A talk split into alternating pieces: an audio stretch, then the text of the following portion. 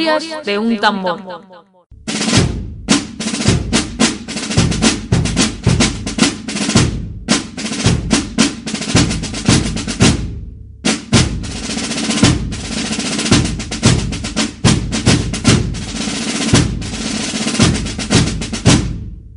Hola, aquí estamos con el audio número 66, Estados Unidos y la deuda con España. Eh, un audio que tenía muchas ganas de grabar. Vamos a añadirlo a la serie de audios del siglo XVIII, que ya tenemos muchísimos. Creo que sobre el siglo XVIII, después de ya, bueno, yo creo que ya estamos muy, todos muy informados. Esto ya, este es un audio, como siempre os digo, que ya un poco profundiza más. No es un tema genérico, ya es un, toca un tema concreto, la guerra de independencia americana. Y ya digo, y que, pero que es fundamental, fundamental sacarlo del olvido y darle la importancia que tiene. La verdad es que ya poco a poco vamos agotando los temas genéricos, esos grandes temas ¿no? que tocan todo un poco por encima y ya hay épocas en las que ya hemos hablado prácticamente de todo y hay que entrar a profundizar en temas pues como este de hoy, ¿no? un tema muy concreto, pero ya digo que yo tiene muchas ganas, muchas ganas de tratar. Deciros que luego de un rato tendremos aquí un colaborador, eh, un invitado, eh, Guillermo Fesser, es, una, es un periodista y escritor bueno, que estado colaborando en el conocimiento de, esta realidad hispana ¿no? allí en, Estados Unidos. Luego hablaremos con él y, nos contará un montón de cosas interesantes. Y nada, vamos con la introducción histórica. La de siempre, van a comprender de qué estamos hablando. Vamos a, vamos a irnos al año 1756. ¿Qué pasa en el año 1756? Porque comienza la Guerra de los Siete Años. ¿Y esta guerra por qué es importante? Pues porque es el precedente de la guerra de independencia americana que se producirá después.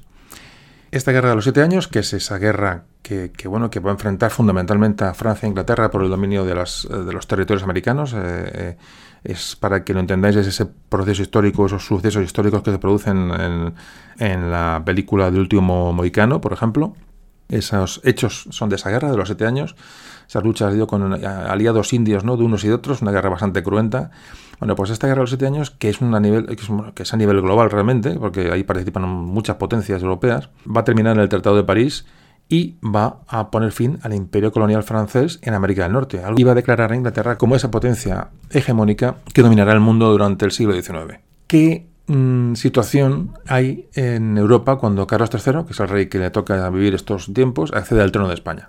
Primero, vamos a hablar de una pérdida, a causa de esta guerra de los siete años, una pérdida del equilibrio que hay en América en favor de Gran Bretaña o de Inglaterra.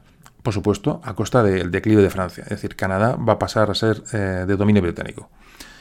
En Europa, ¿qué ocurre? Como dato bueno, eh, curioso bueno, a reseñar, que Federico II de Prusia y su fuerza militar y, económica se imponen y empieza Prusia a, emerger como una potencia europea de primer orden.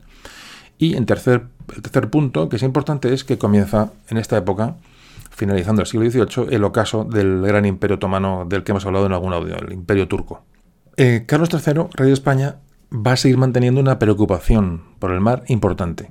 Eh, va a continuar con esa política que ya iniciaron anteriormente los mm, reyes Felipe V y Fernando VI. ¿Os acordáis? Una vez que los Borbones entran en el trono español, y en, este, en esta época pues destacan Juan Alberoni, Patiño, el Marqués de la Ensenada, es decir, personajes que hemos comentado alguna vez, aunque no les hemos dedicado a ningún audio concreto, pero personajes ilustrados de la ilustración que van a potenciar la Marina Española que como, mm, bueno, como instrumento para mantener el imperio en pie. Hay que seguir pensando que España, eh, Inglaterra, Portugal y Francia son las tres potencias más importantes, en, las cuatro potencias importantes del momento. La estrategia, los intereses de España en este momento están también en el Mediterráneo, en Italia y Norte de África, como hablamos en el audio de los berberiscos, pero ahora mismo la principal preocupación española es América, es decir, mantener eh, una comunicación fluida con, eh, con, Hispanoamérica, con las provincias españolas allí. Para ayudarse mutuamente, eh, hemos hablado de esos pactos de familia entre Francia y España, que nadie puede tomarlos como una consecuencia de, amistad familiar ni de parentesco, ni mucho menos. Eran unos pactos simplemente de, por interés. Es decir, no había, una desconfianza mutua grande entre España y Francia, pero esos pactos en un momento dado interesaban y se, y se, hacían, se hacían visibles. Hay que decir que para los, los franceses, eh, bueno, eh, veían España como un, como un país eh, oscuro, un país que, que, estaba anclado en el pasado, es decir, un país antiguo, lo miraban en España con desdén y con desconfianza y solo se apoyaban en España pues, cuando les hacía falta un poco su ejército, su marina, de lo estratégico de sus territorios. España hizo lo mismo, evidentemente, con Francia, y atender a sus intereses propios, económicos y políticos, como todos sabéis, hubo un cambio en el siglo XVIII de, alianzas mm, bueno, con, Carlos IV, cuando se produce la, Revolución Francesa, al principio se combate a los, a los revolucionarios y luego se alían con los revolucionarios para combatir a los ingleses en, Trafalgar. Es decir, hay un cambio de alianzas a finales del 18, principios del 19, que un poco van a demostrar que esta, estos pactos de familia, esta unión borbónica entre Francia y España era simplemente por interés. Y así se debe de entender este tercer pacto de familia que se firma en, en 1761 entre España y Francia, entre Carlos III y el rey Luis XV. Hay que decir que en esta guerra de los siete años, que de la que estamos hablando, ya digo, preludio del tema que vamos a hablar ahora mismo, es una guerra mundial. Realmente lo importante que conocemos es el conflicto en América entre Francia e Inglaterra, pero se va a combatir en Asia, en, Europa también. Y España va a entrar mm, tarde en la guerra, entró en 1761, cuando la guerra empezó en 1756, España tardó en entrar en guerra. Hay muchas, bueno, muchas versiones o muchas opiniones sobre la entrada de España en este conflicto, cuando realmente eh, Francia estaba perdiendo la guerra. Es decir, eh, España entra en un mal momento, se considera un error de Carlos III, pero realmente España seguía teniendo pendiente esa cuestión que quedó eh, sin zanjar de menor que Gibraltar tras la guerra de sucesión y España, concretamente el rey Carlos III, no se podía quedar al margen de esta guerra. Además, hay que decir que los ingleses llevan eh, bueno, eh, provocando constantemente a, España, es decir, llevan años atacando sistemáticamente a los barcos españoles, hacían contrabando y sobre todo ocupaban territorios ya en las, en las, eh, en las provincias, sobre todo de Centroamérica, con total impunidad. Sobre todo esos establecimientos ilegales que los británicos hicieron en, las, costas, en las costas de Centroamérica, en la zona de Honduras, en busca del palo de Campeche. Un palo de Campeche del que se extraía un tinte que era en aquel momento valiosísimo. Bueno, os comento un poco el palo de Campeche porque es un tema, un tema interesante de saber. ¿Por qué se quería este, este, este árbol para, tintes? Bueno, hay que decir que antes del descubrimiento de América, el color negro era un color casi imposible de mantener de manera fija y, duradera en, las ropas. Por y además, eh, de hecho, el negro, el negro era un símbolo de riqueza por esto, porque los tintes eran, eran carísimos y era muy difícil mantener el negro en la ropa. Cuando llegan los españoles a América, se descubre el palo de Campeche, en Centroamérica, un árbol que, un árbol que, tiene un tinte, que, que, proporciona un tinte de un negro intensísimo, que se fijaba estupendamente en la ropa. se descubre el palo de Campeche y la llamada cochinilla. El palo de Campeche teñía de negro y la cochinilla de rojo. Felipe II se da cuenta de esto y lo que hace es, mm, bueno, que este tinte puede dar ingresos enormes a la corona española y lo que hace es, bueno, promocionar estos colores en la corte, en la corte y en la iglesia, es decir, promociona el color negro para su corte y el rojo para la iglesia. Hay que decir que Felipe II era entonces el, bueno, era el el Rodolfo Valentino del, momento, eh, toda la, moda, la vestimenta, es decir, influía en Europa. España era el país eh, bueno, predominante, el país imperial, y bueno, las cortes europeas se fijaban un poco en, esas tendencias que en la corte española se, iban dando. Además, este color mm, negro realzaba mucho los cuellos blancos, eso que habéis visto en todos los cuadros, ¿no? Vestidos de gente vestidos de negro, lo recordaréis, ¿no? de artistas, de de personajes del, siglo de oro, por ejemplo, vestidos de negro con esos cuellos blancos que realzaban. Eh, este es un poco el motivo por el que este, estos palos de Campeche fueran tan, codiciados hasta el punto de que los ingleses desembarcaron y, eh, establecieron allí em, asentamientos ilegales en contra, digo, de, por supuesto, de todo el derecho. Entonces, claro, la leyenda negra, por supuesto, ya se encargó de decir que este color negro en, la corte de Felipe II era, bueno, significaba oscurantismo, tristeza, depresión, eh, sombra y, mal, ¿no? Y, color maléfico de Felipe II, que era, que era para la leyenda negra por un, un elemento fundamental. Bueno, pues explicado esto del palo de Campeche, que me parecía interesante comentarlo, hay que decir que esta guerra de los siete años fue un desastrosa para España. De hecho, fijaos, las derrotas más graves, y, aunque luego se recuperaron, pero se perdieron durante esta guerra en la ciudad de La Habana y la ciudad de Manila, es decir, los, tesoros españoles en, el ultramar, y solo se consiguieron éxitos militares eh, bueno, cuando se logró desalojar a los portugueses de la colonia Sacramento. Esta colonia Sacramento, de esta, ahí donde se basa la película La Misión. También, bueno, pues alguien también lo comentó en algún audio, pero bueno, para ubicarlo, todo esto se produce en esa zona, en el, en en el margen izquierdo del, de la desembocadura del, Río de la Plata, lo que más tarde eh, sería Uruguay. Cuando se acaba la guerra de los siete años, con la derrota de Francia, eh, Francia, España y las potencias aliadas en este bando, se produce la paz de París en 1763, se acaba este conflicto y Prusia va a salir como potencia europea emergente, lo que antes comentábamos. ¿Qué pasó tras, la, tras esta paz de París? Pues que Francia perdió casi toda la India, perdió Canadá, como antes hemos hablado, importantísimo, perdió varias islas del Caribe y perdió el Senegal. España, ¿qué pasó con después de la guerra? Pues que, por supuesto, se quedó sin reconquistar Gibraltar ni Menorca, pero al final sí recuperó La Habana y Manila a cambio de las Floridas. Además, España se vio obligada a devolver a Portugal la famosa colonia Sacramento, que tanto les haya costado recuperar. Aunque, como contraprestación después de este tratado, eh, Francia, eh, su aliado, le va a ceder a España la Luisiana. Por supuesto, eh, ese territorio enorme que describimos en el audio de la Luisiana española, que también creo muy interesante escuchar a la par que este o antes que este.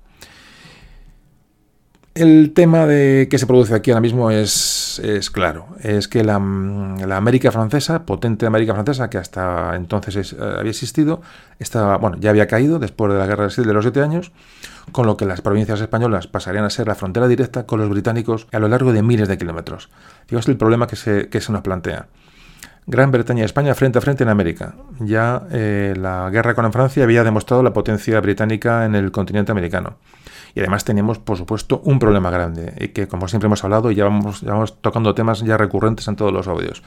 El problema demográfico que tenía España en América. La potencia demográfica de, los colonos británicos en América era, enorme, buscaban la expansión, cada vez recibían más colonos y esto va, eh, se va a contraponer con la, la mm, la escasa población que, tenían los, que tenían los españoles en América para dominar o para poblar aquellos territorios inmensos que encima les habían venido ahora de, después de este tratado, sobre todo con la, con la Luisiana española. Así que durante los 40 años finales del siglo XVIII, en los que esta Luisiana formó parte del Imperio Español, Carlos III, de Carlos III y Carlos IV después, pues fijaros, en España tuvo que reinar sobre más de 16 millones de kilómetros cuadrados, una extensión que jamás haya visto, había sido vista por el Imperio Español con escasa población y escasa capacidad para hacerlo. Lo que hizo Carlos III en los años siguientes, la firma de la paz, esto de los de la guerra de los siete años, es bueno, seguir fortaleciendo la marina. La marina de guerra española era la tercera importancia tras la inglesa y la francesa.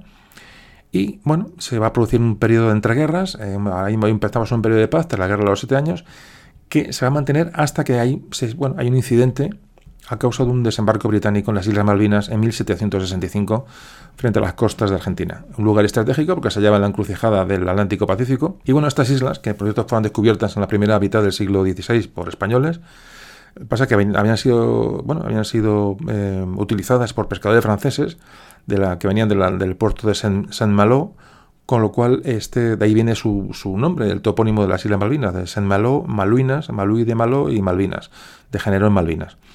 Así que, bueno, este es el, origen del nombre de las Islas Malvinas. Una expedición enviada rápidamente desde Buenos Aires expulsó inicialmente a los ingleses, esto ocurre en 1770. Hay que decir que la guerra de independencia americana empieza en 1775, es decir, justo en el, intervalo entre guerras. Pasa que Londres amenaza con la guerra, Francia no se pone al lado de España en este contencioso y las tropas enviadas desde Buenos Aires se tienen que retirar en 1771, permitiendo, por, por incapacidad de defender a aquel territorio, permite a los británicos asentarse allí.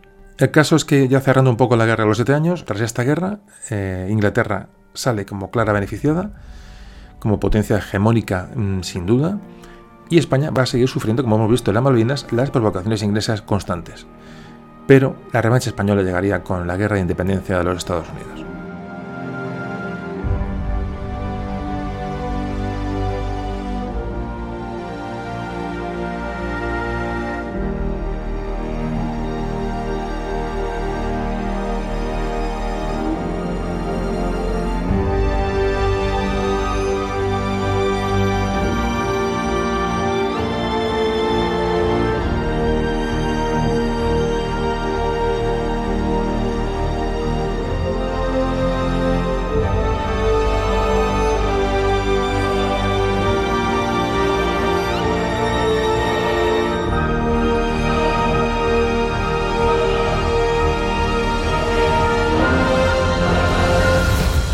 Bueno, ya iniciamos el último tramo de la introducción histórica. Hay que decir que tras la Guerra de los Siete Años, que es, importantísimo eh, conocer para eh, entrar en el conflicto que viene después, como digo, tras la Guerra de los Siete Años, en el último tercio del siglo XVIII, estas 13 colonias británicas que están asentadas en América del Norte comienzan un proceso de independencia de Inglaterra que las llevará en el futuro a convertirse en los Estados Unidos de Norteamérica.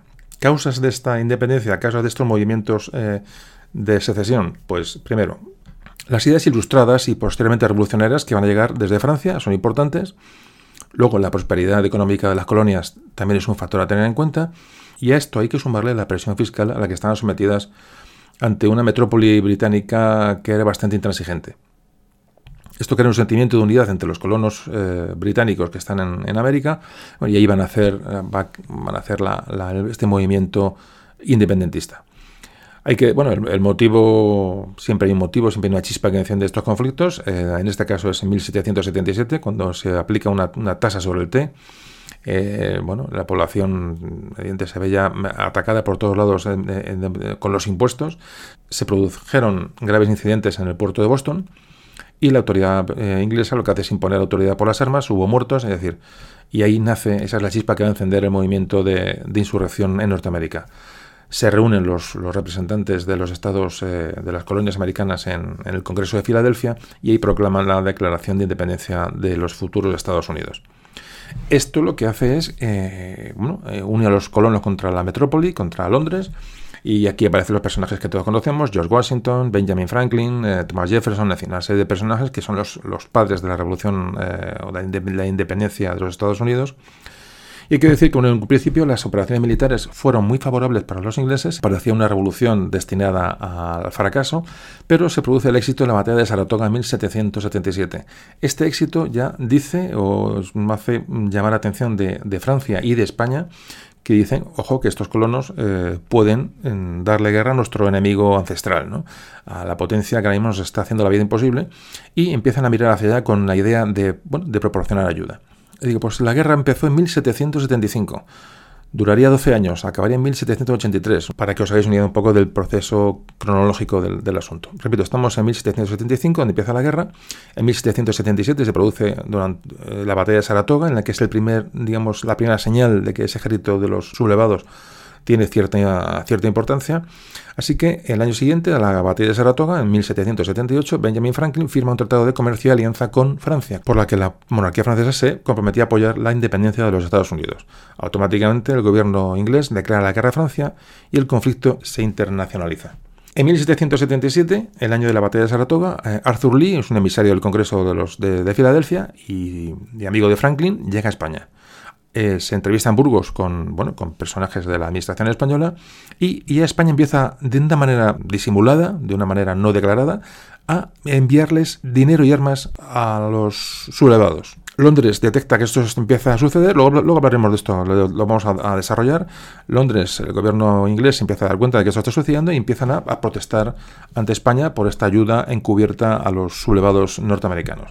En España no hace caso del asunto, y ahí hay unos personajes que van a, ver este conflicto como una obligación de España de unirse a él, de declarar la guerra a Inglaterra o de seguir con este estado de ayuda a los, a los colonos norteamericanos. El caso es el caso de, Florida Blanca, que es el secretario de Estado, enfrascados, por supuesto, en recuperar sobre todo Gibraltar y Menorca, es una espina que hay clavada, eh, evidentemente.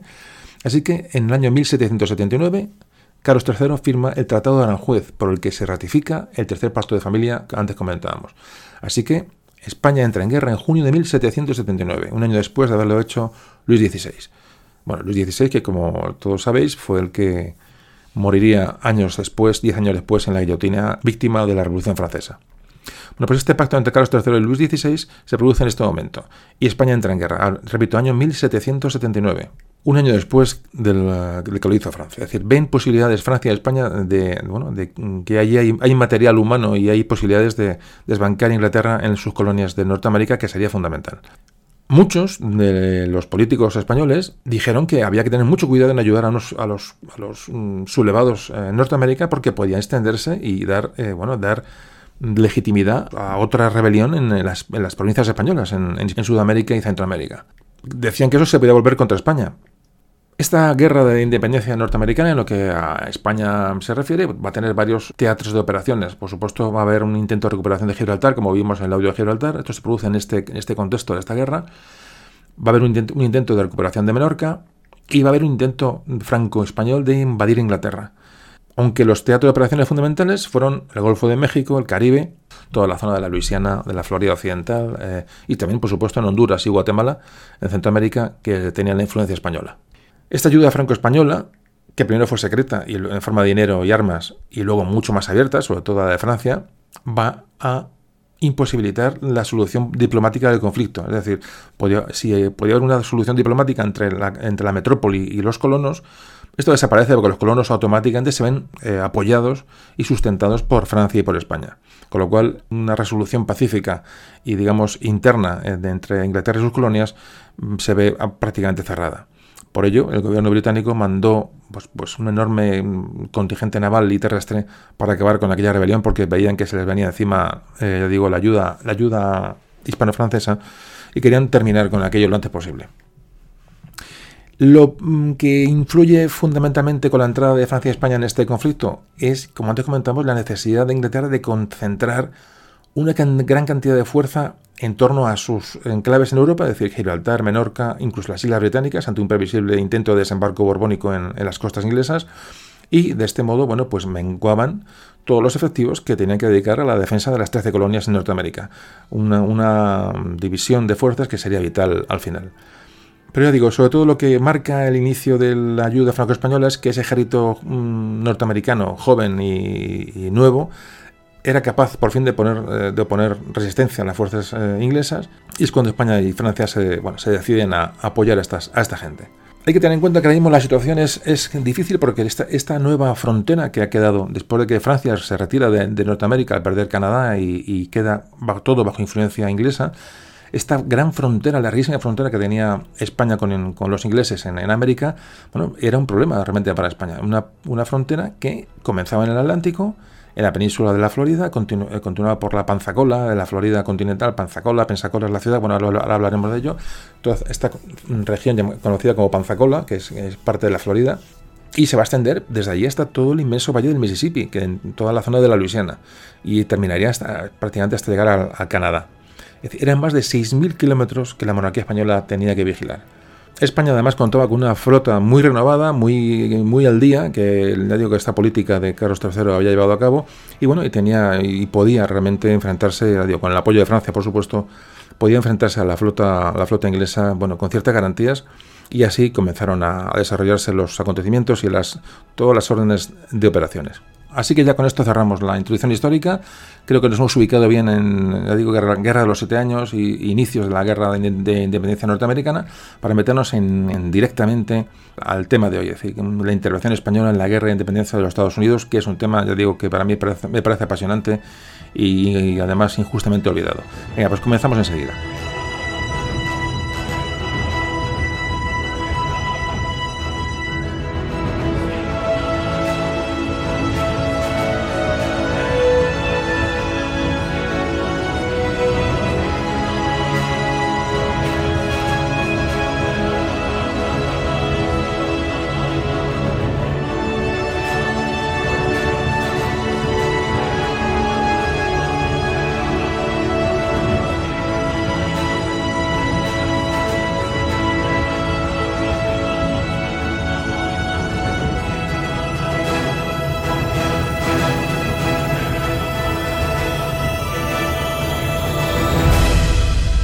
Bueno, pues. Eh, como antes comentábamos, el 4 de julio de 1776, eh, un congreso de representantes de las colonias norteamericanas reunido en Filadelfia proclama la independencia de una confederación de estados norteamericanos. Así que automáticamente los ingleses mm, envían un ejército de 50.000 hombres y desembarcan en Norteamérica para aplacar esta rebelión.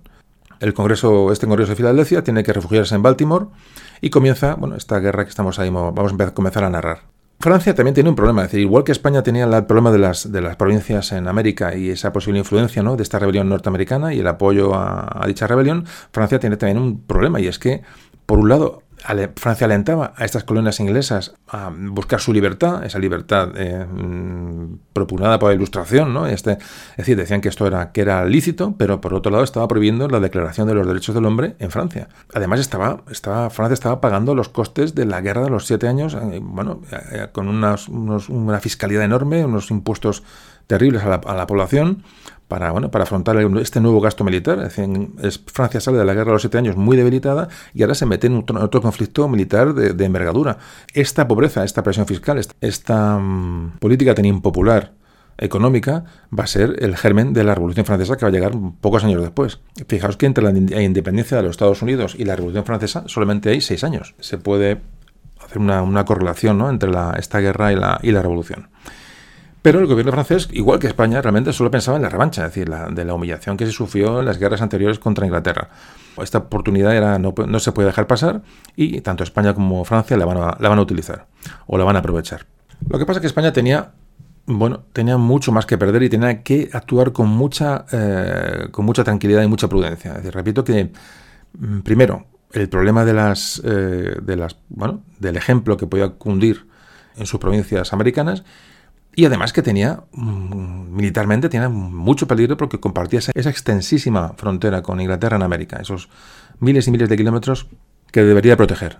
Luego también estaba la, esa provocación del, ataque a las Malvinas, es decir, la provocación de los de los de esos eh, asentamientos en Centroamérica buscando el palo de Campeche, es decir, España está con una provocación constante de Inglaterra eh, sobre ella que por los motivos que le, llevaron a España a entrar en la anterior guerra, pues aquí se va a repetir. España quiere recuperar lo, que le pertenece.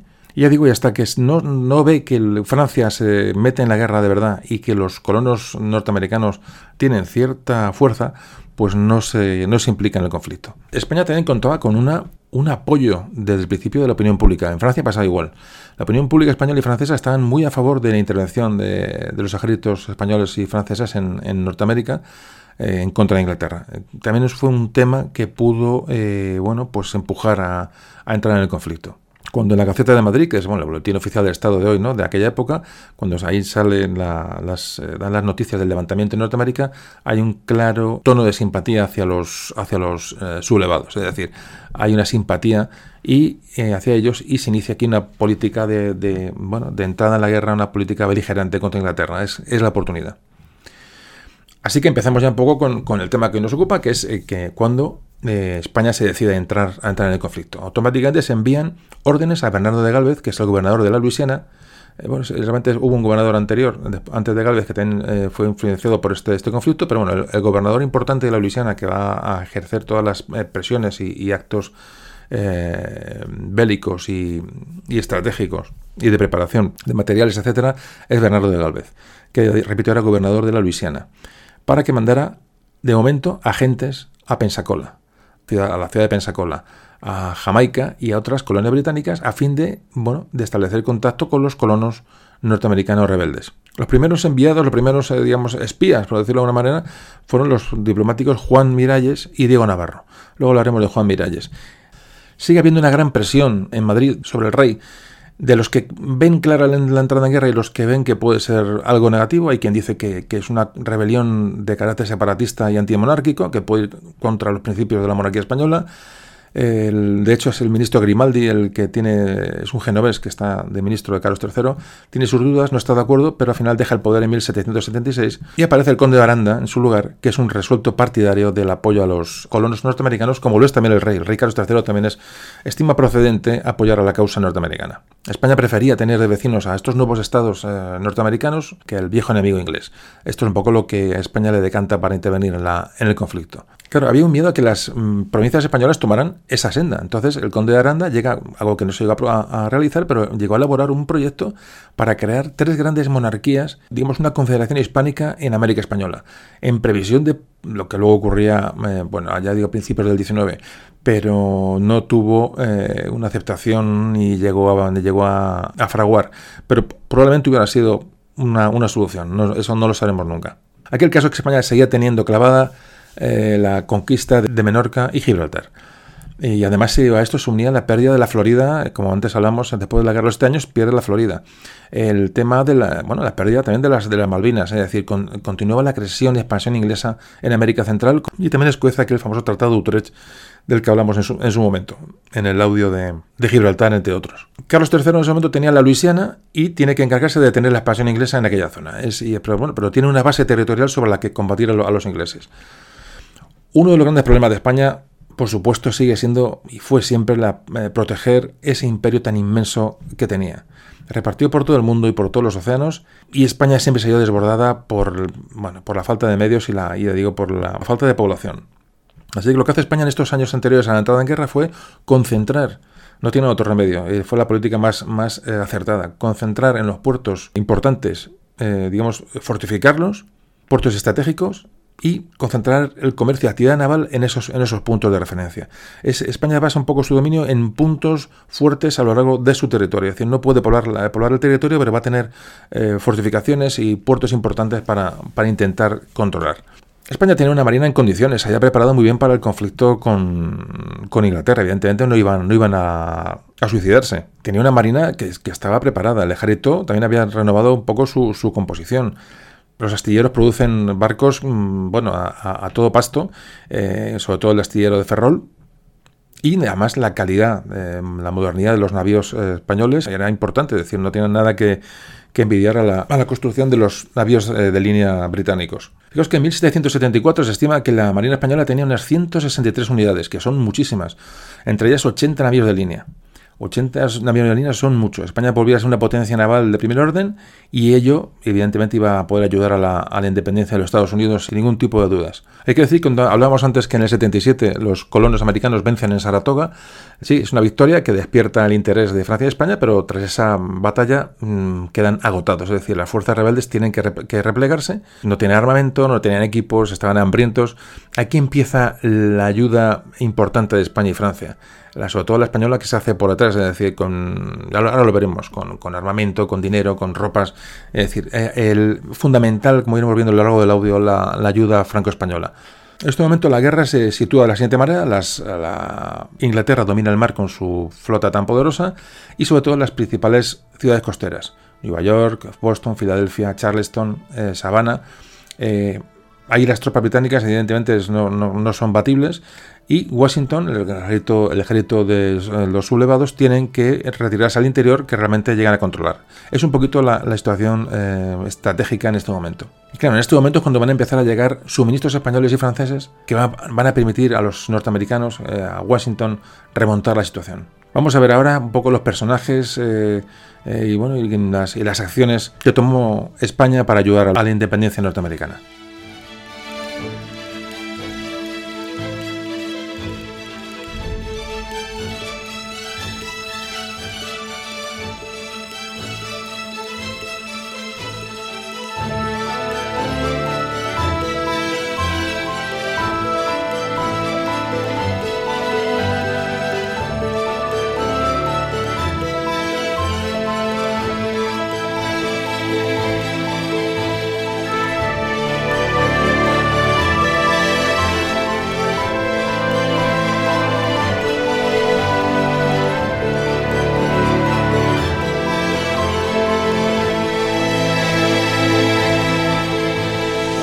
Entramos en materia con eh, los personajes que aparecen en esta época.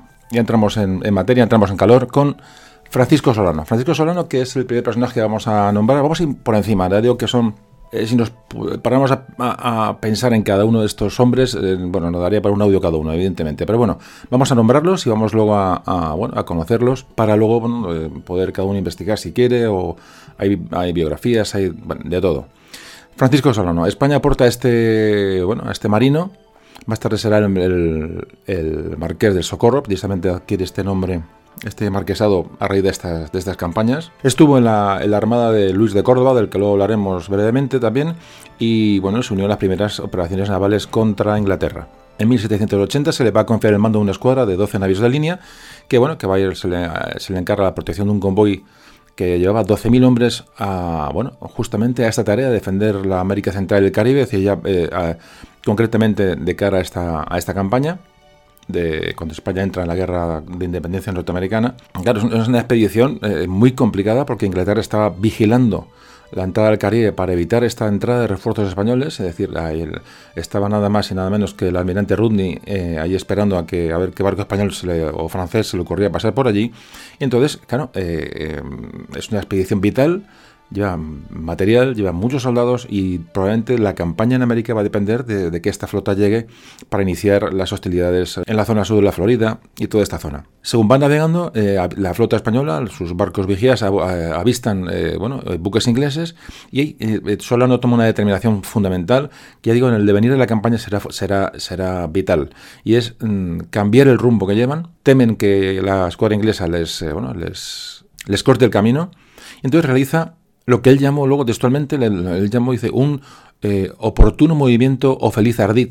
Así le llamó Solano a esta maniobra que hizo. Varió el rumbo que llevaba, tomando toda la responsabilidad sobre él. Lo que hace es eh, cambiar ese rumbo, consigue evitar a los ingleses, les burla y llega fácilmente al puerto de La Habana, con él, por supuesto, y todas sus fuerzas, que serían vitales para el resto de la campaña. Entonces llegan a La Habana estos refuerzos, ya digo, vital, absolutamente vital, y luego provocará, digo, esta llegada de esfuerzos que, bueno, que luego hombres como Galvez, eh, Bernardo de Galvez, de ahora hablaremos, pues en, las conquistas que van a hacer en Pensacola, en, Mobile, eh, en La Movila, en fin, todas estas ciudades del sur de, eh, de, la Florida, que van a ser vitales, ya digo, para el, para el devenir de la, de la guerra. Luego este Francisco Sonalo, que hará es, colaborar con Galvez en, ya digo, en los ataques a las plazas, los fuertes ingleses en el sur de la Florida, le va, a haber una colaboración íntima, es decir, eh, eh, personajes que empiezan, empiezan a aparecer y que van a ser vitales. Tenemos otra zona de teatro de operaciones que es la zona de, de, Centroamérica, la zona de Guatemala, de Honduras, Nicaragua, que eran un espacio vital en las Indias españolas, en, en, bueno, en las provincias españolas en, en Centroamérica. ¿Qué pasaba? Que los ingleses tenían que, bueno, la pretensión de los ingleses era cortar esa zona centroamericana, eh, cortar ese istmo que lo que bueno lo que hacía era dividir las dos Américas, norte y sur, y además le daba acceso al Pacífico, aparte de tener una plataforma continental desde, las desde donde digamos empezar una expansión territorial. Bueno, de ahí la enorme importancia que tuvo Matías de Galvez. Matías de Galvez es padre de Bernardo de Galvez, del que hablaremos, y a vez su hermano, José de Galvez, que era ministro de las Indias. Es decir, la, la familia de Galvez, como de muchos será conocido, eh, va a ser vital en esta, en esta campaña. Bueno, pues Matías de Galvez que lo tenemos en Centroamérica, va a superar una serie de adversidades bueno, pues tremendas. Eh, había escasez de equipos, de, de, armamento, es decir, eh, eh, pero sobre todo el problema de, esa, de estas gentes era luchar en esas zonas selváticas y en un clima bastante adverso. Entonces, Martías de Galvez, que era en ese momento, no lo he dicho, capitán general de Guatemala, va a conseguir reconquistar en noviembre de 1779 el castillo de San Fernando de Omoa en la actual Honduras. Y en enero de 1781 Dos años después, el Fuerte y la Inmaculada junto al río San Juan en la costa de Nicaragua. Dos, puntos fundamentales de estos eh, emplazamientos ingleses que antes comentábamos que estaban por allí buscando un paso al Pacífico. esta lucha de Matías Galvez va a culminar con la, eh, la conquista de la isla de Roatán en marzo de, mil, de 1782. Bueno, pues por estos triunfos, sobre todo por este último eh, triunfo decisivo, Carlos III le ascendió a teniente general de los Reales Ejércitos, a Matías de Galvez y poco después le va a nombrar virrey de Nueva España. Son personajes muy potentes. Siempre comento que, bueno, que realmente esta gente lleva gente detrás que pasará a la historia de una manera anónima, pero bueno, evidentemente iban, iban mandados con gente de mucho prestigio y gente que tenía mucho tirón entre, entre sus hombres. Pasamos a hablar de Bernardo de Galvez, probablemente el personaje más importante y que ha pasado la historia como, bueno, como uno de los héroes españoles en esta campaña de independencia norteamericana y que, bueno, que todo el mundo valora y probablemente sobre el que más, probablemente el personaje sobre el que más tinta ha corrido, ¿no? En, históricamente hablando. En 1763, cuando Francia cede a España la Luisiana, en este momento, eh, ya lo hemos comentado a veces, pero había un, bueno, esta, esta zona de la Luisiana española estaba poblada por apenas 3.500 habitantes de origen europeo, ni siquiera todos españoles, que había muchos eh, colonos franceses que se habían quedado allí tras la cesión de la Luisiana desde, por parte de Francia a España. Eh, ahí comienza Bernardo de Galvez su mandato como gobernador el 1 de enero de 1777 entonces, una de las órdenes que tiene Galvez es intentar incrementar la población de aquella, de aquella provincia española, porque evidentemente, primero, está despoblada y, segundo, es una frontera con el ejército inglés en una guerra que ya había comenzado. Como creo recordar, también hablábamos en el podcast de la Luisiana, eh, organizó una, migración de, familias canarias que, llegaron allí y de hecho incluso hoy son conocidos estos descendientes de aquellos canarios, se les conocían como los isleños, y fijaos a, lo, que se recurría, es decir, era, era vital intentar llevar gente para allá. Entonces, Bernardo de Galvez tuvo que planificar esta defensa de esta enorme frontera que antes comentábamos eh, del río Mississippi, en la Luisiana española. En esta superficie que estamos hablando que había que proteger, podría caber tres penínsulas ibéricas aproximadamente. Para que os imaginéis, tenía 3.500 habitantes. O sea, es que, es realmente es, absolutamente espeluznante cuando uno empieza a ver distancias, eh, o mejor dicho, eh, superficies y personas que hay para, para poblar esta superficie y sobre todo ya no poblarla, sino defenderla. Bueno, pues si hablamos de defensa, Galvez solo tenía un pequeño núcleo de tropa profesional, que era el batallón fijo de la Luisiana, que estaba desplegado a lo largo de todo el Mississippi, desde, Nueva Orleans hasta San Luis. Es una auténtica barbaridad, es un, es un frente de casi 2.000 kilómetros para apenas un millar de hombres, si es que llegaba al millar de hombres. Y claro, y huelga a decir que las fuerzas inglesas eran superiores en efectivos a las fuerzas españolas. Entonces, al, al recibir la noticia de la declaración de guerra contra el Reino Unido, Claro, eh, fijaos lo que es la situación de Galvez allí. Decimos, declaramos la guerra a Inglaterra, tenemos una frontera de 2.000 kilómetros y tengo, tengo mil hombres mal contados. Entonces, en vez de retirarse a Nueva Orleans a, bueno, a buscar una táctica defensiva, esperar refuerzos desde Cuba y ver qué pasa, Galvez lo que hace es, con esos pocos hombres, es tomar la iniciativa irse a por los fuertes británicos que había en la margen izquierda del Mississippi. Casi nada. Entonces pone al mando de una, columna que no llega más o menos de 1.400 hombres, que después de reclutar de donde, de donde pudo, y de estos 1.400 hombres solamente había unos 500 soldados realmente que eran profesionales. Y de esos 500 profesionales solamente 200 eran veteranos. Bueno, pues con 200 veteranos se, se va a por los fuertes ingleses en las márgenes del Mississippi. En estos hombres había mucho, mucho voluntario, eh, colonos voluntarios, había incluso eh, indios, había, mm, negros. Eh, es, que, es que la fuerza era bastante variopinta y bastante compleja de, llevar y que aquello llegara a buen fin. También había, antes de olvidarme, había una, bueno, había unos pocos, cuando digo pocos es, es 10 o 15 norteamericanos, liderados por un personaje también importante, es Oliver Pollock. Oliver Pollock, bueno, colaboró constantemente con, sobre todo con Galvez, ¿no? Eh, eh, como, digamos, como mm, enlace de los colonos norteamericanos, de los sublevados en el ejército español. Ese, esa persona enlace. Bueno, pues pese a esta poca tropa que llevaba Galvez, lanzándose a tomar la iniciativa de una manera absolutamente, mm, iba a decir suicida, pero realmente es temeraria, va a conquistar sucesivamente los fuertes de Manchac, de Baton Rouge y de Natchez pero así, del tirón. También eh, se hizo con unos pequeños puestos eh, fortificados que protegían el Mississippi en Amite y en Thompson Creek. Bueno, pues esto le va a ascender, qué menos, que el ascenso a mariscal de campo cuando solo tenía 33 años. Eh, vuelvo a repetir, Bernardo de Galvez, un gran líder, una gran, bueno, un personaje que, que, bueno, que tenemos que conocer y tenemos que valorar porque estos hombres eh, hoy, digamos, eh, bueno, también lo sabría, evidentemente, si se rasca, pero en aquella época estas, estas condiciones fluían y salían y, esta gente triunfaba. Lo que pasa es que siempre comento que, los, que tenía que tomar nota de, que, de, esas, de esos hombres que iban con él, ¿no? que, le acompañaron, que fueron leales, fueron fieles y también lucharon con él y que realmente son igual de importantes. Igual, cada uno en su puesto es igual de importante, pero claro, hay que tomar este líder, este personaje, este héroe para, bueno, pues para contar la historia y realmente es mucho más llamativa y a todos se nos queda mejor. Si hablamos de Bernardo de, Bernardo de Galvez como jefe de la expedición y no como el cabo, el cabo Gutiérrez, un tío de, de Paterna, que estaba allí luchando con Galvez, que realmente ese hombre dejó su vida y nadie, nadie le conoció ni le, ni le conociera. Me inventa el nombre, por supuesto. Pero eh, estos, estos, estos hombres anónimos son los que muchas veces, cuando hablamos de, estas, eh, de esta historia española y no española, ¿no? que de, grandes conquistas y grandes expediciones, pues eh, estos, estos personajes que son absolutamente desconocidos, pues muchas veces hay que también empezar ellos, aunque sea un poquito el, homenaje al soldado desconocido, ¿no? Pues lo mismo. Bueno, el caso es que evidentemente Galvez era un líder, de hecho hay el intendente de la Luisiana eh, redacta un informe hablando de esta, de esta campaña de Galvez que fue absolutamente impresionante. Para esto sí que habría, pues, habría que dedicarle eh, un audio entero, pero ya digo, como la historia un poco como la historia militar no es un poco de la pretensión de estos audios, pues os dejo estas, estos flashes ¿no? para que conozcáis la historia. Entonces este mm, Martín Navarro, que es, como decía, intendente de la Luisiana, lo que hace es, bueno, comenta esta acción y textualmente comenta eso sobre Galvez. Dice, no solo trata a su tropa con aquella afabilidad que le es tan natural y que sabe conciliarle los corazones de sus soldados, sino que se transforma en indio, en criollo, en soldado, lisonjeando a cada uno por aquella parte que le es más sensible, sin perder por esto el decoro que debe a su carácter y a la misma severidad. Él fue el primero que campó al descubierto porque la rapidez de la expedición y la falta de, lonas dio lugar a hacer tiendas de campaña. Si la falta de pan le pone en el caso de comer arroz, todos hacen de este alimento su mayor regalo, y finalmente él hace lo que hacen todos y todos no hacen lo que él hace. Bueno, esta es la definición de, pues, un líder realmente, ¿no? De Bernardo de Galvez, que hace este intendente de la Luisiana. Bueno, pues cuando por fin ya eh, Galvez mm, toma esta iniciativa, asegura la retaguardia, en enero de 1780 va a emprender una de las expediciones que vemos por las que ha pasado la historia. Primero contra la Movila, lleva un batallón del Regimiento de España como única tropa, es decir, siempre una tropa escasísima. Tiene unos refuerzos de algunos de varios milicianos, varios cientos de milicianos, algunos eh, esclavos libres, eh, esclavos esclavos, es decir, eh, estos un pequeño grupo de norteamericanos siempre la acompañan. Pero era un grupo muy, muy heterogéneo a priori insuficiente para las, los golpes que tenía que preparar.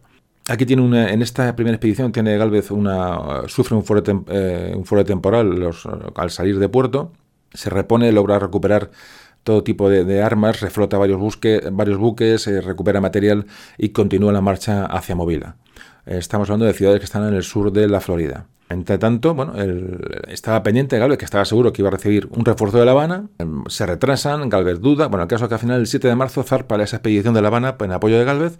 Zarpa con tres navíos de línea, en varias fragatas, varios transportes de tropas que llevan unos 2.200 soldados a bordo esta, esta flota llega por fin a la zona de la, de la movila, donde Galvez quería hacer el ataque. llegan allí y se encuentran con que Galvez había tomado el fuerte, el fuerte Carlota, el fuerte británico, hacía 16 días. O sea, no había esperado los refuerzos y cuando llegan los refuerzos de La Habana, se encuentran con que Galvez ya había hecho los deberes, él solito, él solito y con aquellos hombres que le acompañaban.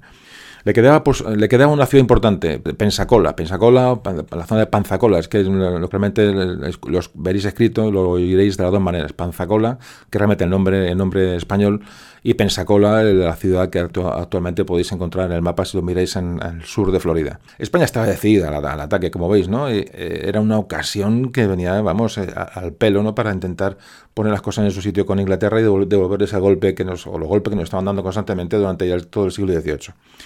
Entonces, eh, tras este, primero, este primer fracaso en la, toma, en, la, en la toma de Pensacola, que es una plaza fuerte vital para luego acceder al interior de la Florida y controlar toda aquella zona, bueno, pues parte de La Habana una nueva flota, estamos hablando del año 1781. Entonces Galvez desembarca sus tropas en la isla de Santa Rosa, que cierra la bahía de, la bahía de Pensacola o de Panzacola. Para entrar en la ciudad y en aquella bahía había que pasar por un canal que estaba defendido por, por un enorme fuerte eh, eh, inglés, está artillado con más de 11 piezas de, piezas de artillería. Había que pasar por allí obligatoriamente para la toma de, de la ciudad.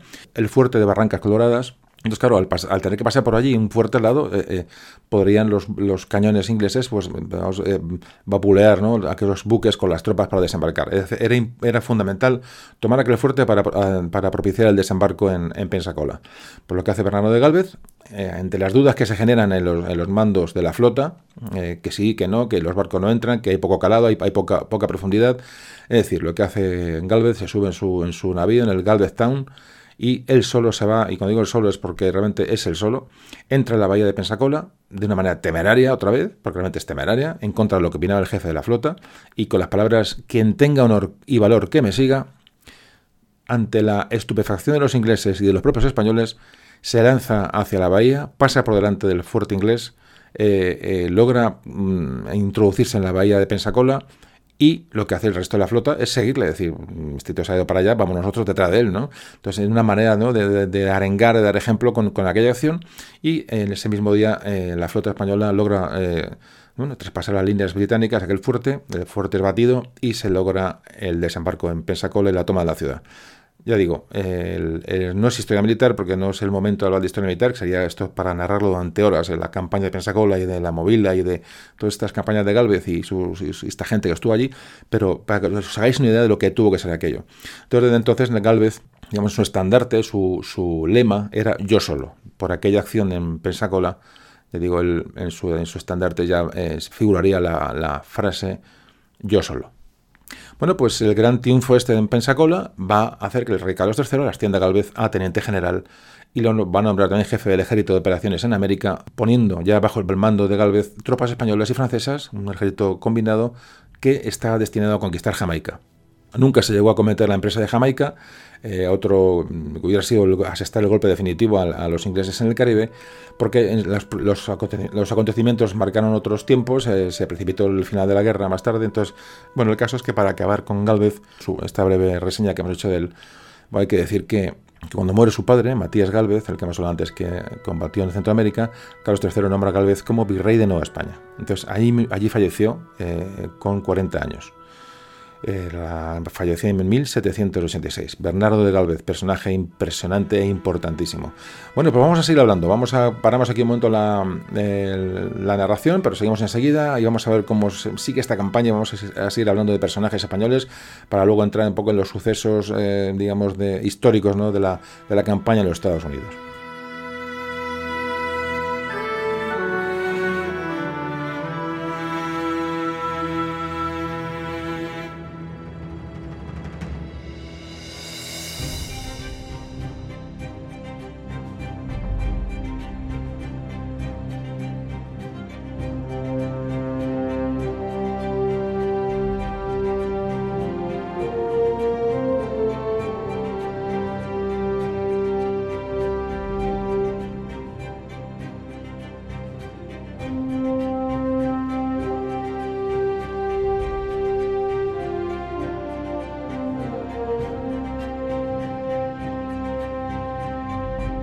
No podemos seguir eh, avanzando sin hablar de Luis de Córdoba.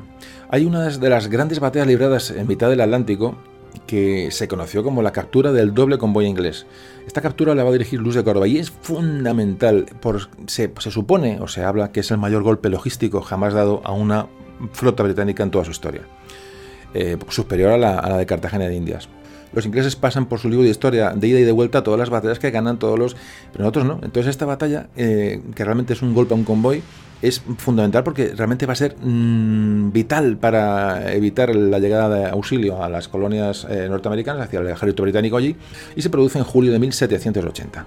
Salió de, Portsmouth, eh, al sur de Inglaterra, un convoy que estaba compuesto por 55 navíos y escoltado por una escuadra británica. Bueno, pues la flota de 55 navíos, cuando sale al Atlántico, se divide en dos, entonces, parte de la flota se iba a, la India para apoyar esa expansión colonial ¿no? que estaba eh, haciendo Inglaterra ya en, la India, que sería, bueno, sería fructífera ya durante el siglo XIX, lo que es el Imperio Británico, eh, que hemos hablado también alguna vez, y la otra mitad de la flota eh, se va hacia Norteamérica para combatir a los rebeldes, es decir, a, los rebeldes de las 13 colonias. Bueno, pues lo que hacen es navegan muy alejado de las costas, sobre todo las costas españolas, cuando toman rumbo un poco hacia el sur, hacia, hacia las costas gallegas, y también evitan rutas comerciales para evitar que, bueno, que los fueran ser localizados por españoles, por una flota española, una flota, una flota francesa. ¿Qué ocurre? La, bueno, la inteligencia española, los espías españoles, que, ya existían, por supuesto, en aquella época, toda una red de espionaje, saben y averiguan que va a salir un convoy desde Portsmouth en la fecha tal y, bueno, y tienen, dan una serie de datos. Bueno, esta noticia llega hasta el almirante Luis de Córdoba, que tiene ya 73 años, de él hemos hablado ya en, algunos, en algún audio anterior, tantas cosas hemos hablado ya, que bueno, pues este hombre cuando recibe la, información, lo que hace es empieza a organizar eh, una flota para ir en busca de este convoy que sabe que va a salir desde, desde Inglaterra. Bueno, pues la escuadra combinada hispano-francesa, que está que la capitanea, Luis de Córdoba, eh, más va en el Santísima Trinidad, el famoso navío, ese navío de cuatro puentes que hablábamos de la batalla de Trafalgar, que es hundido en Trafalgar. Era el, navío más grande de la época, eh, bueno, ya que eso era un auténtico monstruo. Eh, entonces, que tenía más, más, cañones que marineros. Resulta que bueno, se mete en el Atlántico y bueno, suponiendo qué, qué, ruta podían llevar ¿no? y qué rumbo podían tomar la, la, flota inglesa, bueno, pues eh, eh, bueno, empieza a cubrir un espacio de mar que él cree oportuno, envía fragatas de, observación, de exploración y bueno, empiezan a, a, escudriñar ¿no? el, el, horizonte y en la madrugada del 9 de agosto de 1780, una de las fragatas mm, resulta que divisa en el horizonte pues unas cuantas velas que están al oeste del Cabo de San Vicente automáticamente se le informa al almirante a Córdoba. El segundo mando de esta flota, que era también el español Mazarredo, José de Mazarredo, que también nos sonará alguna vez hemos hablado de él, dice que directamente al ataque, que no hay que, no hay que esperar. Entonces, eh, ellos sospechan que ese rumbo lo están tomando los ingleses como una, ruta de, protegida, es decir, ellos intuyen que, mm, esa flota de, aprovisionamiento no llevaría demasiada escolta cuando navegaban tan alejados de, las costas, es decir, se iban, iban digamos, escondiéndose de una, de una posible interceptación. Bueno, pues así fue. Y entonces Córdoba se fía de Mazarra y dice, pues a por ellos.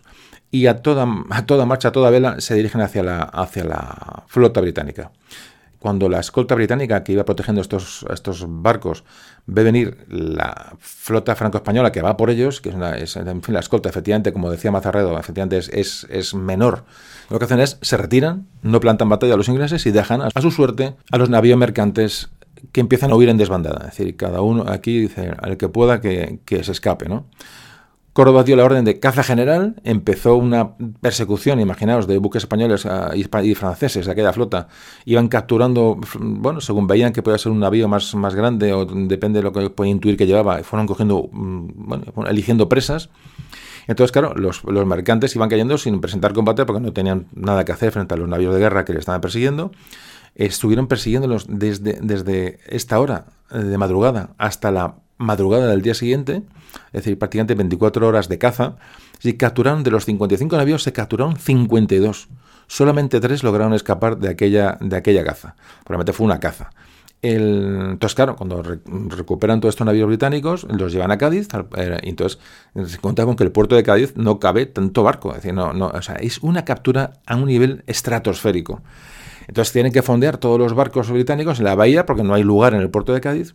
Y ya digo, cuando, cuando en Cádiz, que están muy acostumbrados a estas, a estas cuestiones ¿no? de, de, luchas contra los ingleses, pues cuando ven que, que entra en el puerto aquella flota británica eh, capturada bueno, pues cuando baja este Luis de Córdoba, baja, pone pie en tierra, pues parece que ha aclamado por las gentes de Cádiz, ¿no? Que esperan a esta gente a bajar porque se han dado cuenta de, lo, que, lo que se estaba produciendo. Bueno, la importancia de esta captura fue absolutamente bárbara. Son 52 buques de transporte, pero además eh, dentro iban 80.000 mosquetes, 3.000 barriles de pólvora, toneladas de provisiones y repuestos para los barcos, uniformes, material. Fijaos, llevaban material para 12 regimientos de infantería y además llevaban un millón de libras esterlinas en oro para, se supone que para pagas a los, a los soldados. Bueno, pues además, aparte de todo el material que estamos hablando de dinero, lo que hacen es eh, capturar a 3.000 prisioneros, de los cuales unos 1.500 eran eh, soldados de infantería que iban, que iban como refuerzo para combatir a los colonos norteamericanos. Fijaos el golpe tan tremendo que supone esto para la, para la flota británica y para el ejército británico eh, que estaba luchando en el norte en Norteamérica. Bueno, las consecuencias fueron absolutamente increíbles, ¿va? incluso provocó una crisis financiera entre, los, entre las aseguradoras ¿no? de, barcos en toda Europa, porque había que pagar aquello.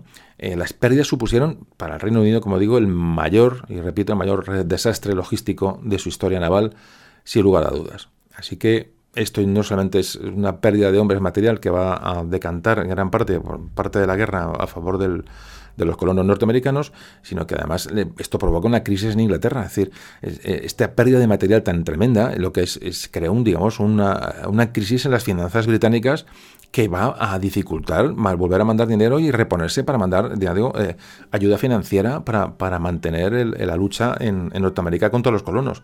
Es decir, este golpe de, de Córdoba, que es muy poco conocido, va a acelerar de una manera tremenda el conflicto, el final del conflicto de las 13 colonias digo, al no recibir estos mm, ansiados y necesarios y vitales refuerzos. Fijaos qué importante lo que estamos hablando, eh, qué personajes, y pasan desapercibidos. Bueno, por esto no habléis ningún, a ningún norteamericano de quién es Luz de Córdoba, que no, por supuesto no tiene ni, la más remota idea. Bueno, no la tenemos nosotros, vas a verlo un tío de, de Alabama, ni de broma. O sea, pero bueno, esto es lo que hay.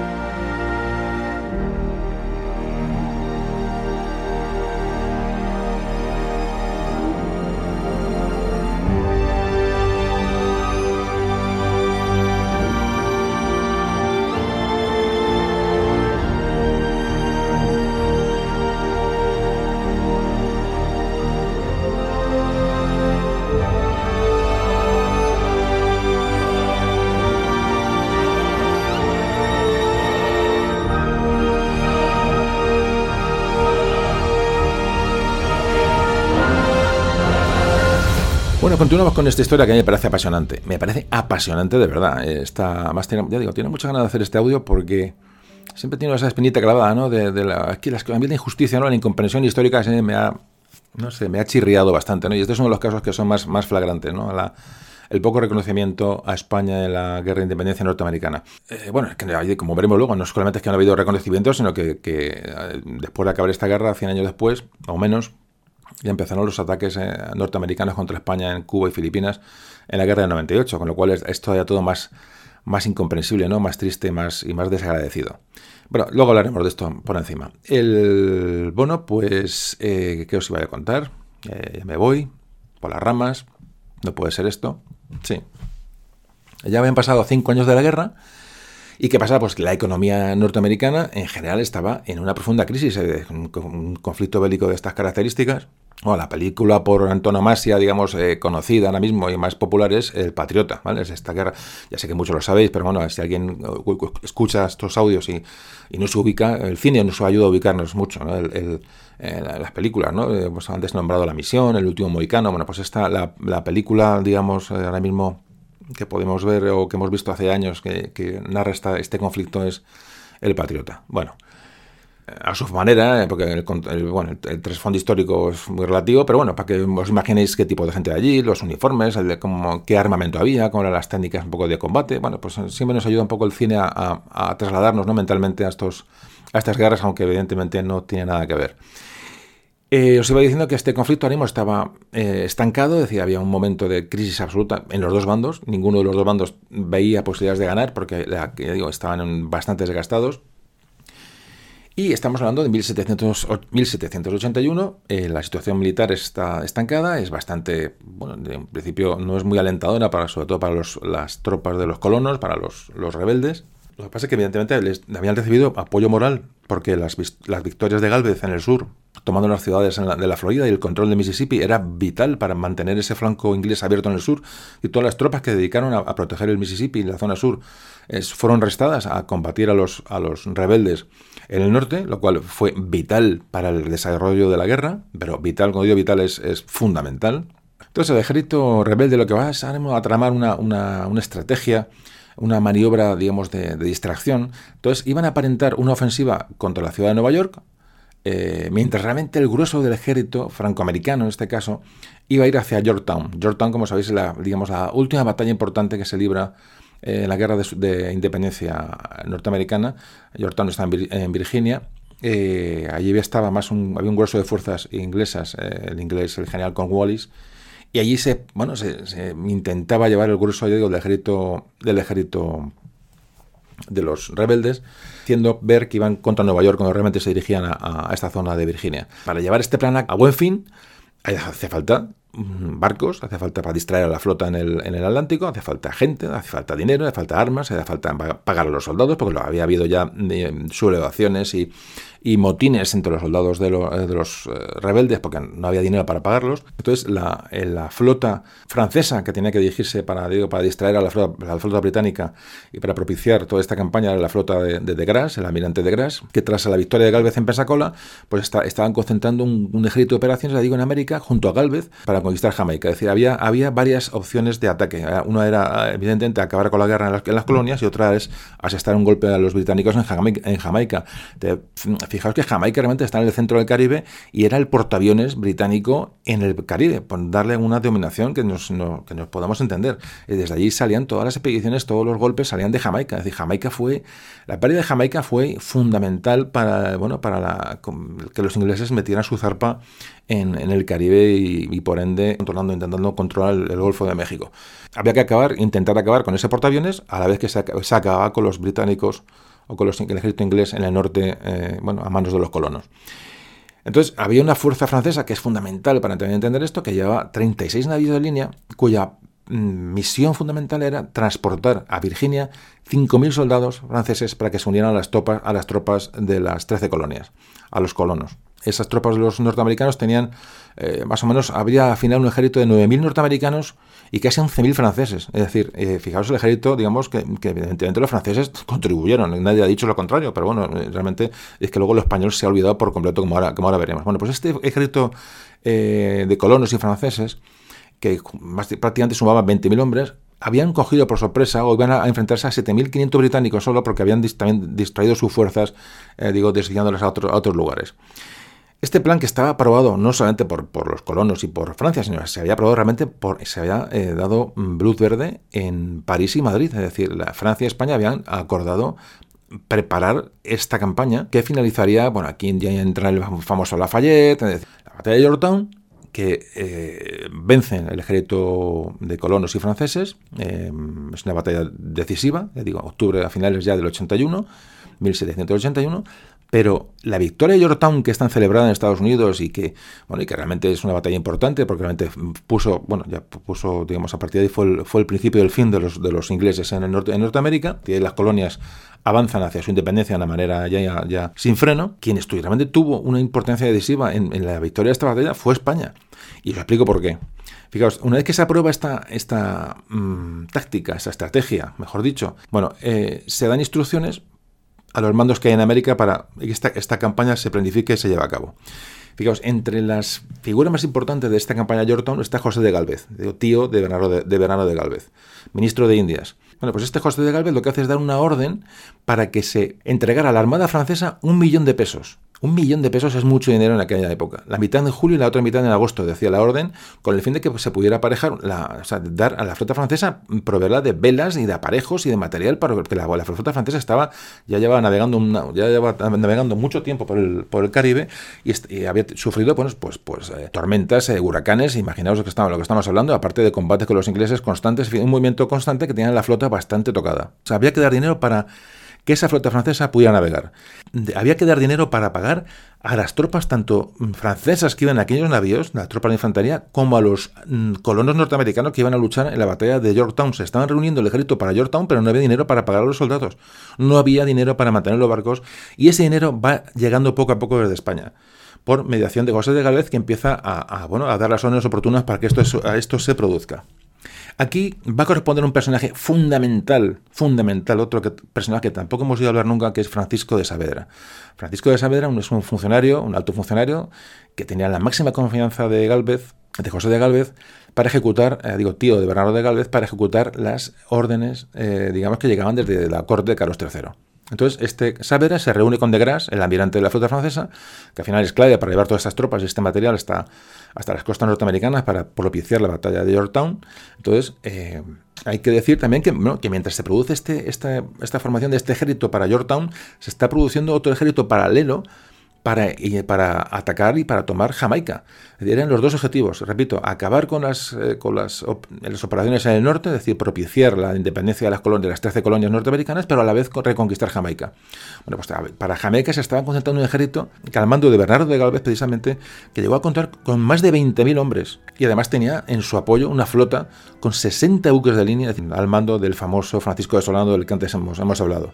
Como veis, esta campaña de la, de la guerra de independencia norteamericana es una auténtica barbaridad y demuestra bueno, que España evidentemente no estaba, no estaba acabada. Si volvemos a las operaciones en el norte, es decir, que de las 13 colonias, la iniciativa de George Washington, que, evidentemente era el líder de aquella, de aquella historia, bueno, lo que hace este Washington es adelantar la campaña que se va a producir en el norte, eh, entonces, bueno, digamos que se deja Jamaica para después. Repito, había un, vale, esto se iba a realizar, la escuadra de Grass estaba preparada, o mejor dicho, se estaba preparando, pero no había el dinero necesario para preparar esta expedición hacia, hacia Virginia. Consciente de este, de este momento crucial de la campaña, eh, Saavedra, Francisco de Saavedra, que aún no tenía la orden del ministro de darle el dinero, o sea, decir, por, por su cuenta y porque se daba cuenta de la importancia, va a dar a de, de, su cuenta 100.000 pesos. Y los va a sacar de Puerto Rico y Santo Domingo. Empiezan a hacer recaudaciones. Primero las arcas de la administración española empiezan a ponerse a disposición de esta campaña. Y digamos de manera propia, es decir, sin, aún recibir la orden de dar dinero a la escuadra de, de, de Gras, este Saavedra ya le, le adelanta 100.000 pesos. Como esta cantidad no era suficiente, eh, de Gras, el almirante francés, mm, acude a sus compatriotas, a los comerciantes que están eh, establecidos en todas las islas del Caribe, islas francesas del Caribe, para que le prestaran un millón de pesos. Se lo pide a sus propios compatriotas, pero le dicen que de eso nada. Les ofrece interés, tampoco le dan a decir, no obtuvo de ellos, a pesar de ofrecerles interés por aquellos préstamos, no obtuvo absolutamente nada de Gras de sus compatriotas franceses. Esto tampoco está contado.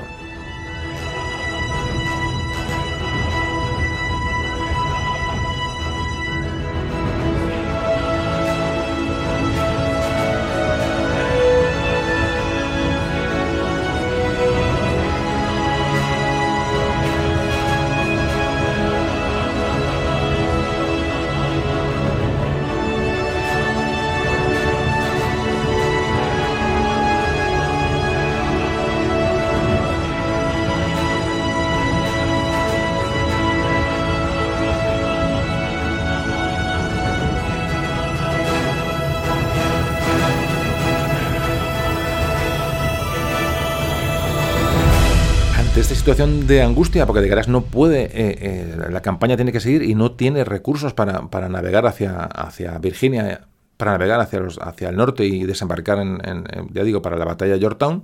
¿A quién vuelve la cara de Gras? A Saavedra, al que le traslada la, bueno, el problema y Saavedra es consciente de lo que está pasando, de, que hay que buscar dinero para, esa, que esa flota navegue, para que esos soldados, esos soldados sean pagados, para llevar armamento hasta, hasta, hasta lo que sean los Estados Unidos de Norteamérica. Entonces, de saber lo que hace es, se va a La Habana para intentar conseguir allí la cantidad que necesita de Gras para la campaña en Norteamérica. Es auténticamente increíble, digo, lo que estáis, yo que lo que estáis escuchando es bastante, bastante descriptivo de la situación y la ayuda española que se está produciendo en este momento. Entonces, cuando llega en Saavedra a La Habana, todavía se encuentran con que no hay dinero, es decir, lo que es el dinero eh, oficial de la tesorería del Tesoro Español en, está, está agotado, es decir, ya se han dado todo lo que se podía dar, eh, medicamentos, armamento, mantas, eh, utensilios, velas para los barcos, y ese, dinero ya se había gastado, entonces decide recurrir Saavedra a los comerciantes españoles en La Habana, les llama, los reúne y el 16 de agosto, esta fecha está, está datada, en seis horas, el 16 de agosto, logra reunir medio millón de pesos y él garantiza la devolución de, ese dinero. Entre los comerciantes españoles, medio millón de pesos. Es decir, vamos a ver, hay una cosa clara. Eh, no esto, esto, no es altruismo, obviamente. Es decir, los comerciantes de La Habana estaban hasta las narices de que los ingleses eh, llegaran con, sus corsarios, que atacaran La Habana, que atacaran los convoys españoles. Que, es decir, eh, todo el mundo, todos los españoles vieron un momento de dar un golpe definitivo a Inglaterra y la gente de dinero, los comerciantes dijeron, toma el dinero y llévalo donde quieras. O sea, pero a pesar de los intereses económicos que, como siempre hemos dicho, es lo que nos han movido a lo largo de toda la historia, esto, o sea, aquí la heroicidad es, sí, muy bien, pero realmente es el dinero el que nos mueve, esta gente dijo, toma, pero, pero sí, a fondo perdido, dice, toma, toma el dinero y ya veremos lo que pasa después. Pero claro, es fundamental, es que este hecho histórico es fundamental y muy desconocido. Bueno, pues, ¿qué ocurre? Se le dan este dinero a los comerciantes de La Habana, entonces se nombra, se, bueno, se busca una fragata francesa que cuando reúne todo el dinero, zarpa a toda velocidad para unirse a la flota de, de, que la esperaba en las proximidades de, de Matanzas, en Cuba, estaba la flota allí eh, anclada, lleva el dinero, eh, ya hay dinero, ya se, la flota ya se empieza a reponer y sobre todo hay dinero para pagar a los soldados, que es que esa es la clave.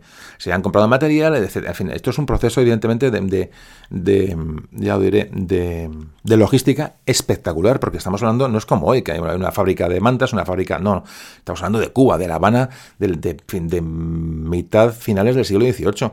Es decir, que había que imagino, buscar almacenes, comprar eh, todo esto de material, embarcarlo, llévalo y eh, todo esto con tormentas, con problemas. Es decir, estamos hablando de, de un esfuerzo tremendo, en este caso franco-español, pero sobre todo español, para llevar dinero y material a esa flota francesa para que llegara a buen fin y, bueno, y, que todo esto, esta, este material llegara hasta el ejército de los colonos. Pero ¿quién era este personaje de Francisco de Saavedra? Ya digo, no vamos a, vamos a, vamos a pasar un poco por encima de este personaje, pero fijaos qué personaje por lo menos que, bueno, que, aunque solo sea por vergüenza torera, le conozcamos y que quede aquí dicho, bueno, y, nombrado.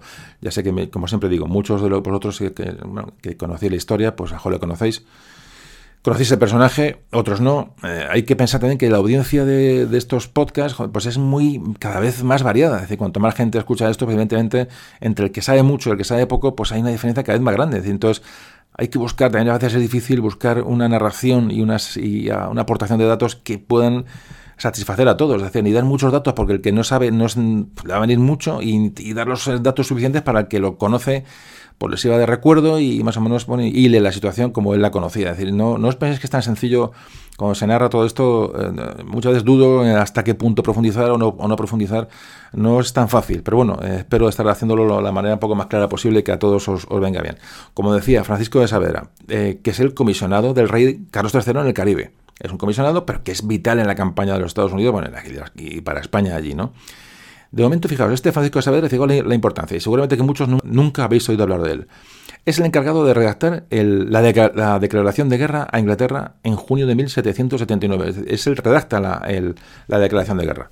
Eh, ya de momento empezamos con eso. Digo que es el comisionado del rey en la, Habana y tiene, es el que tiene plenos poderes para coordinar y dirigir las operaciones militares desde allí. Entonces, este Saavedra es el que planifica la reconquista de Jamaica, y planifica las campañas de, en, Centroamérica, las que luego van a echar a los ingleses. Y sobre todo, lo que quieren es echar a los ingleses del Golfo de México, que no los quieren ver por allí, y para eso Jamaica es fundamental. También, había que echarlos de, la, de, Centroamérica, como antes hemos visto, esto lo hará Matías de Galvez. Pero fundamentalmente había el, golpe definitivo, que había que darlo en el sur de la Florida, y sobre todo Pensacola, era una base fundamental para hacerse con el sur de la Florida y avanzar y presionar al ejército inglés en el sur, y, decir, quitarle fuerzas para que no lucharan contra los colonos. Entonces, esta, esta, coordinación de hechos es muy complicada, pues gran parte de esta coordinación, aparte de Galvez, etcétera, la va a llevar Francisco de Saavedra. Fijaos qué personaje tan importante Va a encargarse también de coordinar a, las fuerzas españolas y francesas en, la guerra en general. Es decir, eh, va a ser un poco el, enlace con los mandos franceses. Cuando empieza la, guerra, empieza la campaña, eh, lo que mm, va a ir un poco como espía, es decir, va a ver la información él de, primera mano, entonces va a ser detenido, mm, va a ser capturado por los británicos, se le conduce a Jamaica como espía, pero no sabemos cómo, parece que no se llegó a demostrar nada y consiga ser, eh, parece que se libera, sale al pellejo, fijaos qué vida tan, tan complicada, y cuando ya por fin llega a Cuba, pues ya digo, es cuando se encargan de coordinar todos estos preparativos de los que hemos, estado hablando. A todo esto en colaboración con su amigo Bernardo de Galvez, parece que hay una gran amistad entre los dos. De hecho, va con Galvez a la toma de Pensacola en 1781. Saavedra acompaña a Galvez en, aquel, ese hecho que hemos narrado antes de la entrada de la bahía de Pensacola. Francisco de Saavedra es el que digamos que va a hilar toda la campaña española en la zona.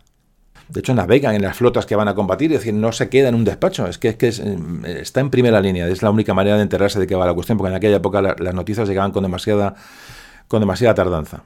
Bueno, pues fue el cerebro de la gestión del apoyo español a los, a los rebeldes eh, durante toda la guerra de independencia.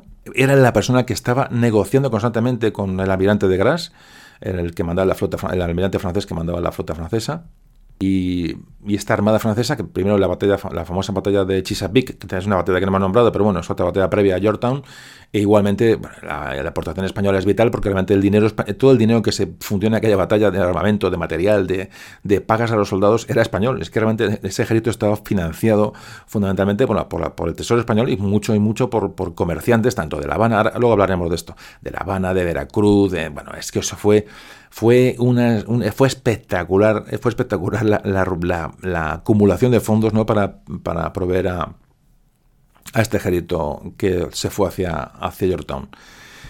Fijaos qué importante es esto, porque cuando en el momento él, en, eh, Saavedra, se iba a embarcar con de Gras en aquella flota que va a ir a, a, Yorktown, era el personaje que tenía que representar a España en aquella campaña, puesto que el dinero era absolutamente todo español. Lo que pasa es que Parece que en el último momento, antes de embarcar, surgen una serie de asuntos muy eh, urgentes, ¿no? Eh, eh, relacionados sobre todo con la campaña en Centroamérica. Entonces, Saavedra decide mm, quedarse, se queda en La Habana, pero realmente Saavedra tenía que haber ido hacia Yorktown con, bueno, con Lafayette, con Washington, etc.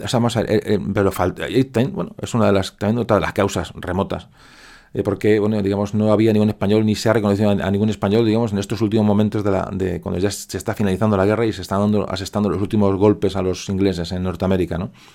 Entonces, claro, es que realmente ese dinero que llevaba, que llevaba eh, la flota francesa era, estaba pensado mm, que fuera el mismo eh, Saavedra el que se lo entregara a los, a los norteamericanos a Washington en mano. Pero claro, ese dinero encima se lo dan los franceses que era dinero español, pero que entregan los franceses. Es decir, no había ningún español representando a los españoles para dar aquel dinero. Realmente, eh, bueno, pues, pues esto sucedió. Eh, tampoco. tampoco decir que mala suerte, no, no pasa nada. El reconocimiento tenía que haber sido el mismo, da igual quién entrega el dinero, el dinero era español, pero, pero fijaos cómo todo se pone eh, en contra para el reconocimiento posterior a la ayuda española es que este Saavedra pues hay que hacer otro monumento, un personaje que también es, desconocido y tiene que tener otro monumento en cada ciudad norteamericana. En fin, que así es la cuestión. Bueno, a quien hay que hacer un monumento es, como siempre comento, a Ignacio Núñez, que es el que está poniendo esta música que estáis escuchando. ¿no? Eh, Ignacio es el que nos cede la música y, siempre lo repito y, lo repetiré cuando me acuerde.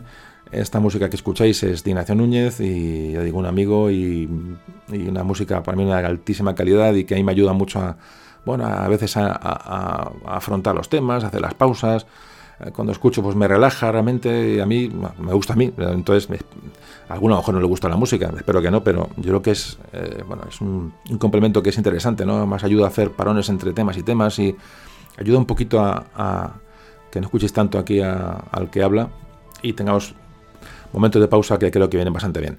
Venga, pues seguimos enseguida.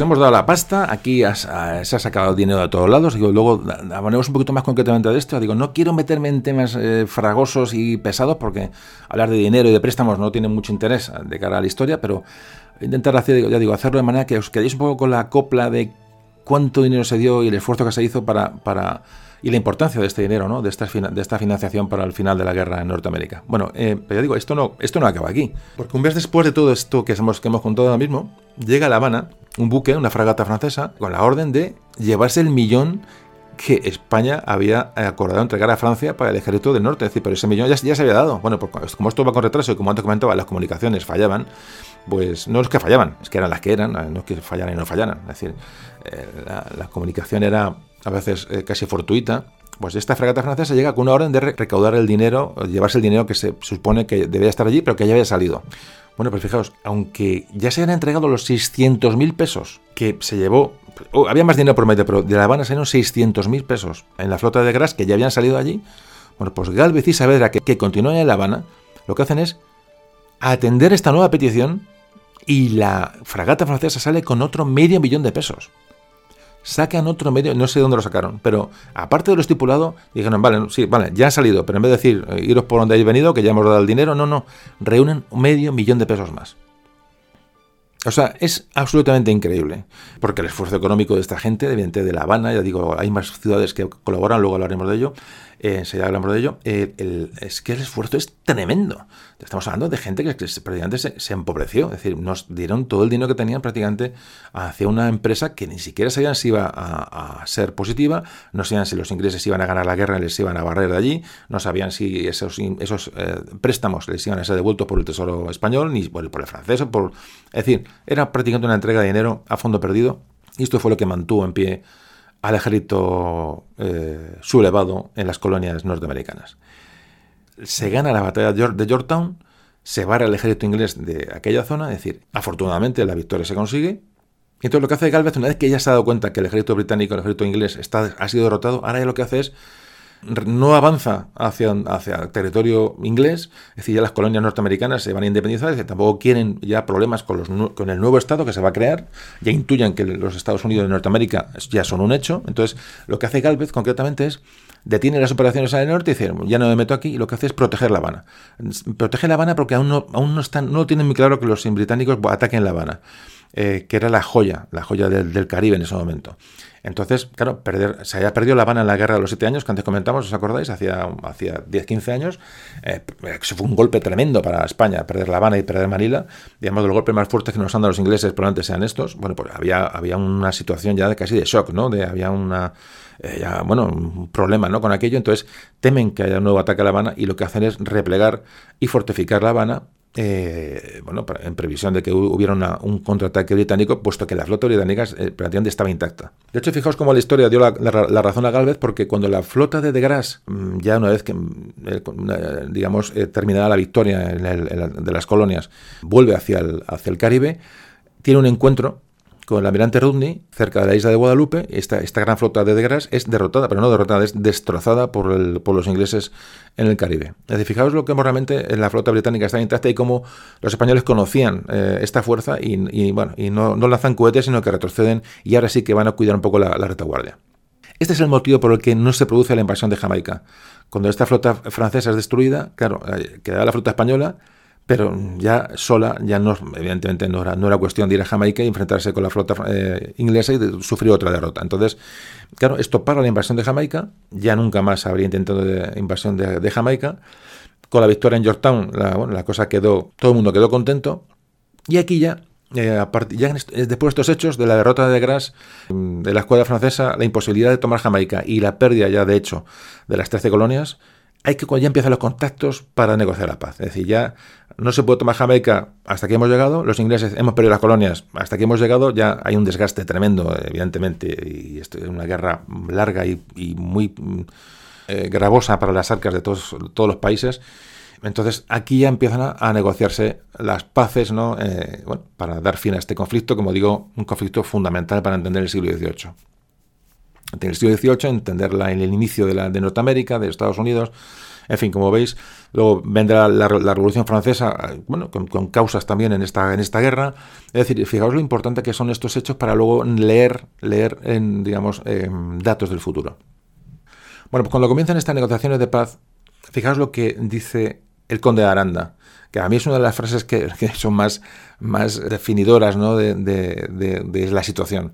Fíjate lo que dice, cuando, hablando un poco ya de lo que es política internacional, dice, siempre he considerado a los ingleses nuestros mayores y preciosos enemigos, por razón de intereses, y a los franceses nuestros peores amigos. Fíjate lo que dice, los ingleses nuestros, nuestros mayores enemigos y los franceses nuestros peores amigos. Dice, no ha querido, ni, no ha querido, quiere ni querrá Francia el restablecimiento de, de España más allá de lo que puede ser suficiente para ayudarla en sus aprietos. O sea, Francia nunca ha querido una España fuerte y ha sido un aliado, bueno, como hemos hablado. Eh, sí, pactos de familia, etcétera, pero realmente Francia, bueno, luego lo veremos cuando, bueno, después de la guerra de, de la Convención, con Napoleón, en fin, sí que los, dos datos de la historia luego va a dar la razón al conde de Aranda. España va a ayudar a la independencia norteamericana, ya no solamente por el pacto de familia con Francia, que estamos hablando ahora mismo, sino por castigar, evidentemente, las agresiones inglesas que se han producido durante, durante muchos años. No solamente de defender los dominios en América, que también, sino también porque, claro, había también una motivación política, social. Es decir, la ilustración de la que hemos hablado tantos audios, que en nuestro momento de hablar, porque digo, si veis todos los audios de 18, creo que estamos ya conociendo la historia de 18, que es fundamental bastante bien si escuchamos todos los audios de los que hemos hablado, hablando de la ilustración, es decir, había un punto de compromiso con las ideas ilustradas para facilitar el nacimiento de una nueva república eh, libre fuera del, bueno, de, ese, yugo, digamos, colonial británico o inglés. Claro, bueno, esto evidentemente, como hemos hablado antes, podía ser, podía ser una contradicción o un problema a la hora de analizar las, las provincias españolas en América, ¿no? en Hispanoamérica. Eh, podía volverse en contra de, de España. De hecho, también fue uno de los motivos también que se volvieron contra ellos. Pero ¿Qué pasó? Que esto, esto luego va a provocar esta ansia de libertad, del, del, nombre ilustrado, de la libertad, de la razón, todo esto que hemos hablado siempre, va a, bueno, va a provocar que pocos años más tarde se va a producir la Declaración Universal de los Derechos del Hombre y del Ciudadano. Es decir, en medio de, gran parte de culpa o de influencia tiene esta, esta guerra de independencia norteamericana. Es decir, va, el mundo va a cambiar, ¿no? Cuando, cuando una potencia como Inglaterra pierde pierde aquel territorio tan inmenso en Norteamérica, sobre todo después de haber vencido a los franceses hace muy poquitos años en la guerra de los, siete años. Eh, es que Inglaterra pierde todo en el norte de América. Es importante todos estos datos para meterlos en un, todo en una bolsa y decir, bueno, ¿y realmente quién ayudó en esta guerra a que se ganara? Realmente, pues, pues fue el dinero español el dinero que había en América, eh, los comerciantes, el Tesoro español se volcó con, con esta, y por supuesto las, las, operaciones militares de Galvez en el sur de la Florida, la distracción del ejército inglés en el sur, bueno, las reconquistas de los puestos en, en Centroamérica, bueno, es decir, esta es una, una campaña muy amplia, como estáis viendo. Entonces, no podemos olvidarnos de ninguno de los nombres y, biografías que hoy hemos tratado un poco así por encima. Se me olvidaba, hay un, se me olvidaba ya, hay un otro personaje que es importante para hablar y entender todo esto, que es, que es el primer representante que, tuvo el, España ante el Congreso de los Estados Unidos, a ese congreso que nace en Filadelfia, que es un alicantino, Juan de Miralles, que también fue colaboró imprescindible. Bueno, Miralles se habla que me recaudó 300 mil dólares para la entrega personal a Washington. Es decir, eh, Juan de Miralles era amigo personal de Washington, de George Washington.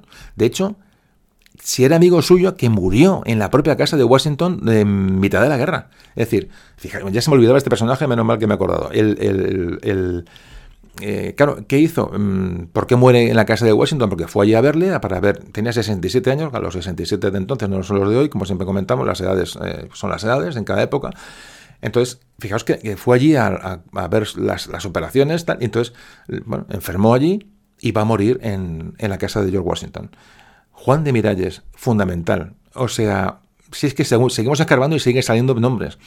Fijaos, si era importante lo que hizo y los servicios que prestó a las 13 colonias, este Miralles, que fue el primer extranjero, la primera, digamos, la primera ceremonia que se hizo a un extranjero solemne con tratamiento, digamos, de, de, funeral eh, de Estado de, los, de los nuevos Estados Unidos. Fue a, Juan de Miralles. Allí, en los Estados Unidos, en el futuro de Estados Unidos, allí murió y ahí se le rindieron honores. Se le rindieron honores. Realmente es una historia increíble.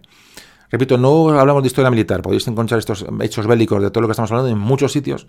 Yo solamente pretendo trasladaros al contexto histórico para que luego realmente deis valor al, al hecho militar, si a uno le interesa. Pero ya digo que es auténtica, una auténtica barbaridad. Bueno, nos acercamos a. Vamos a, a una parte del audio que me parece también muy interesante, aunque ya hemos hablado de ella, que es un poco mm, dar datos muy concretos de cuál fue la ayuda, la ayuda española a la independencia norteamericana. Cuando acabamos este, este tramo, que vamos, a estar aquí 10 minutillos hablando de esto, que es corto, pero creo que es fundamental y creo que también os va a gustar, vais a entender ya realmente cuál fue la ayuda, la ayuda eh, española financiera. Pasamos a la charla con Guillermo Fesser, que también nos tiene que contar muchas cosas ya mucho más prácticas ¿no? de, la, actualidad sobre cómo, cómo se ve hoy estos hechos, eh, cómo se ven hoy en el siglo XXI esta mezcla entre lo hispano y lo, anglosajón. ¿no? Bueno, ya digo, ahora cuando acabemos este bloque vamos a la entrevista y a la charla con Guillermo. Y antes de llegar digo, a esta, esta última fase, vamos a hablar de la ayuda financiera un poquito más detenidamente. La inteligencia española, es decir, el Estado español, en ese momento la monarquía española, mejor dicho, eh, tenía pues, sus espías, un sistema de información, entonces había agentes, pero muchos de estos agentes eran eh, eh, propios diplomáticos, pues como ahora, ¿no? había comerciantes que... Entonces hay un, un comerciante muy importante que es Diego de Gardoqui. Diego de Gardoqui tenía una, empresa que era Gardoqui e Hijos, vasco, que realmente ejercía su labor de comerciante, pero también colaboraba como agente de la corona española. Es una empresa que estaba en Bilbao y estaba, por lo que fuera, ¿no? por lo que hablamos de, de yo te doy tú me das, estaba está implicada en el contrabando de tabaco y alquitrán, pero parece ser que las autoridades españolas le hacían la vista gorda. Es decir, este, este hombre estaba dando por otro lado lo que la corona eh, quería y bueno, un poco se, miraba a otro lado cuando eh, la empresa de Gardoqui hacía sus trapicheos ¿no? en América, etcétera, etcétera. Entonces, pero este, esta empresa es la que proporciona los primeros suministros, es decir, las primeras ayudas que antes hablábamos que se hicieron de una manera disimulada, ¿no? por las, estas ayudas por las que Inglaterra protestó cuando no estábamos aún en, guerra con Inglaterra. Bueno, pues estas ayudas que las calamos fueron suministradas las primeras por esta empresa, Gardoki e Hijos. Llevaron suministros a, los, a los, primeros colonos sublevados. Es la primera ayuda española llegó mediante esta empresa. Entonces, hay eh, eh, correspondencia contrastada y conocida entre, entre Gardoki con eh, este Jeremiah Lee, el que antes hablábamos de este rico comerciante, un comerciante de Massachusetts, en la que, bueno, en, estas cartas se confirma que ha podido, han llegado 300, perdón, 300 mosquetes y 600 pares de pistolas a los colonos sublevados en Norteamérica. Estos llegan a través de Gardoque.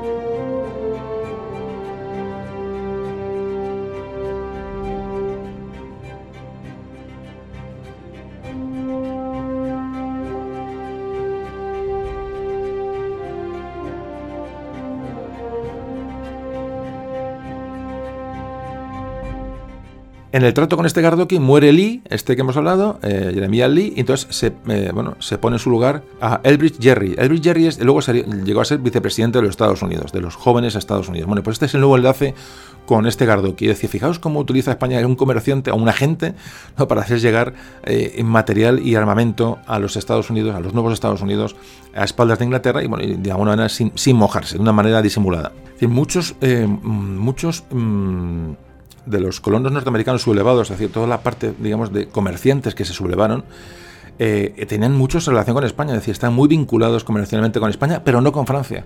Entonces, claro, cuando el, digamos, el Congreso de Filadelfia dice, a ver, ¿quién tenemos de gente notables ¿no? que puedan proporcionar al ejército por pues, material, dinero, armas, mantas, eh, medicinas, eh, tiendas de campaña, etcétera?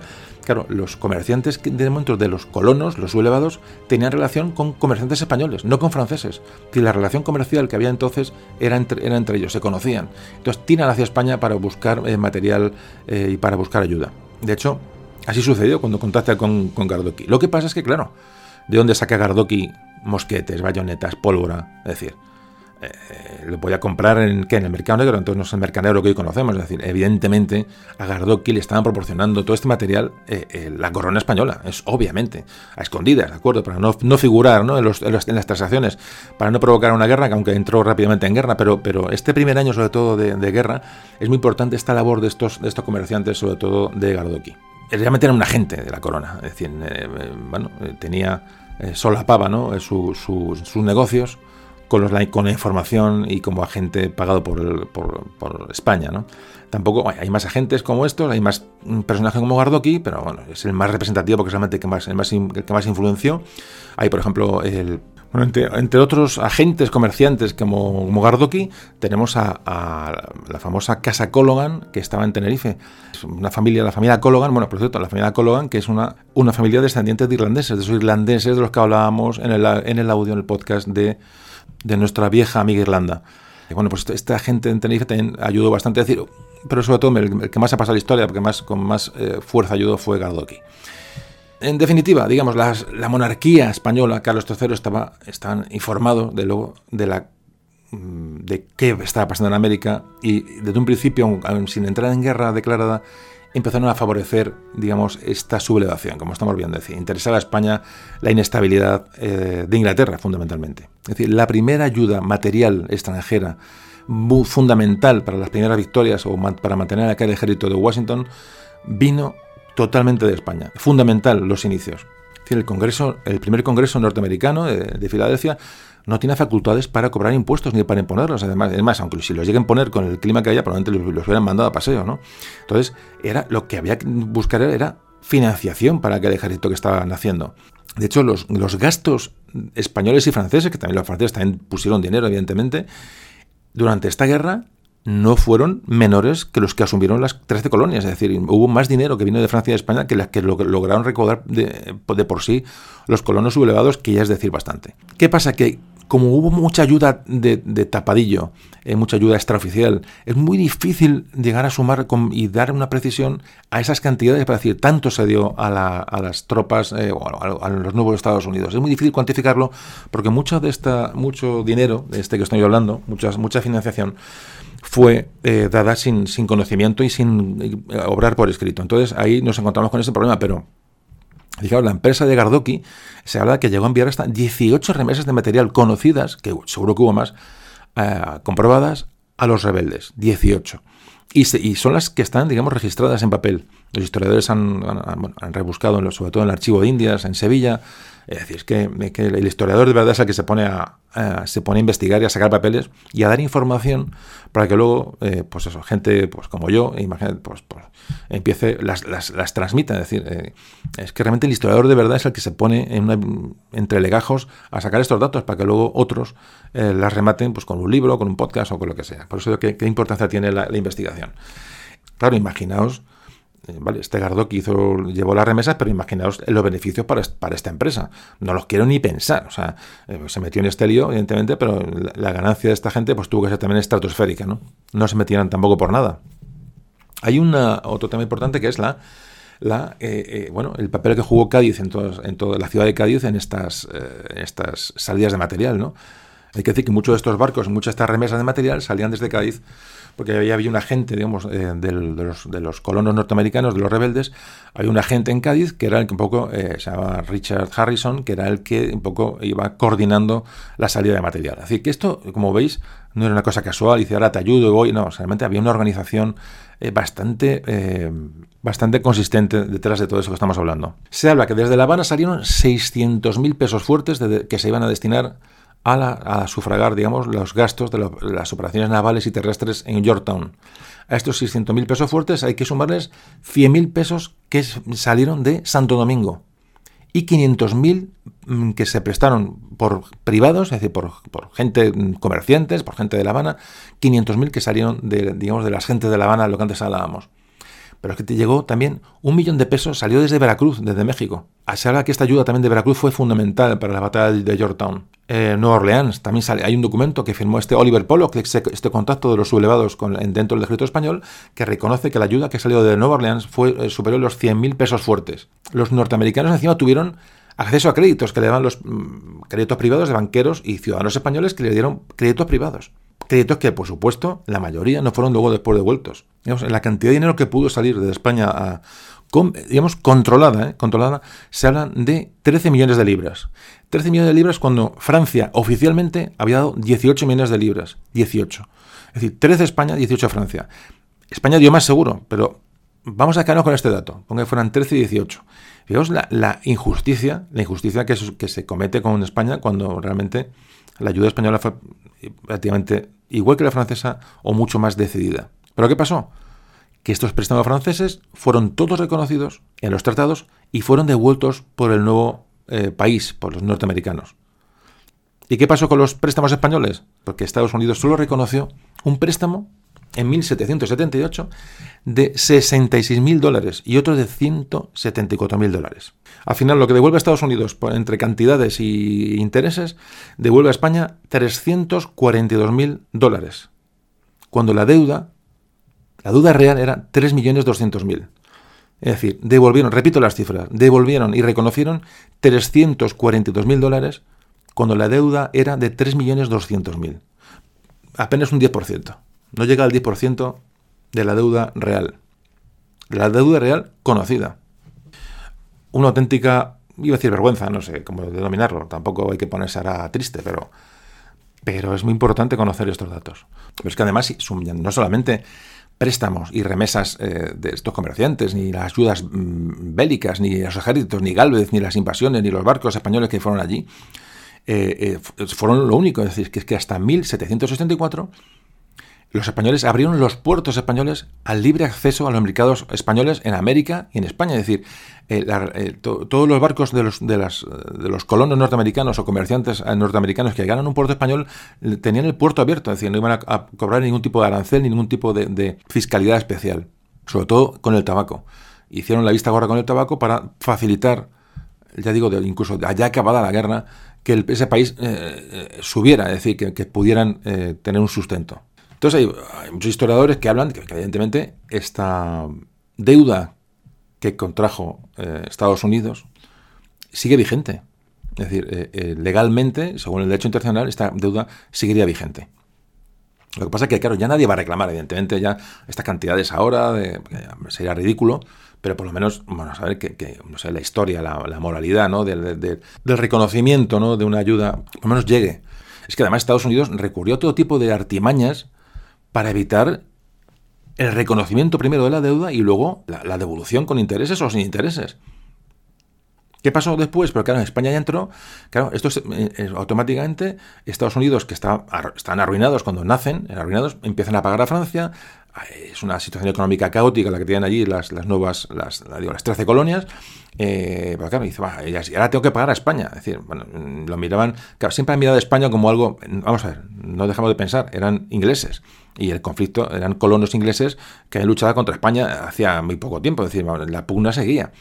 Pero sin embargo a Francia, que tenía la misma lucha contra ellos, les devolvieron el dinero. Enseguida España se encuentra con un problema, y es la Revolución Francesa.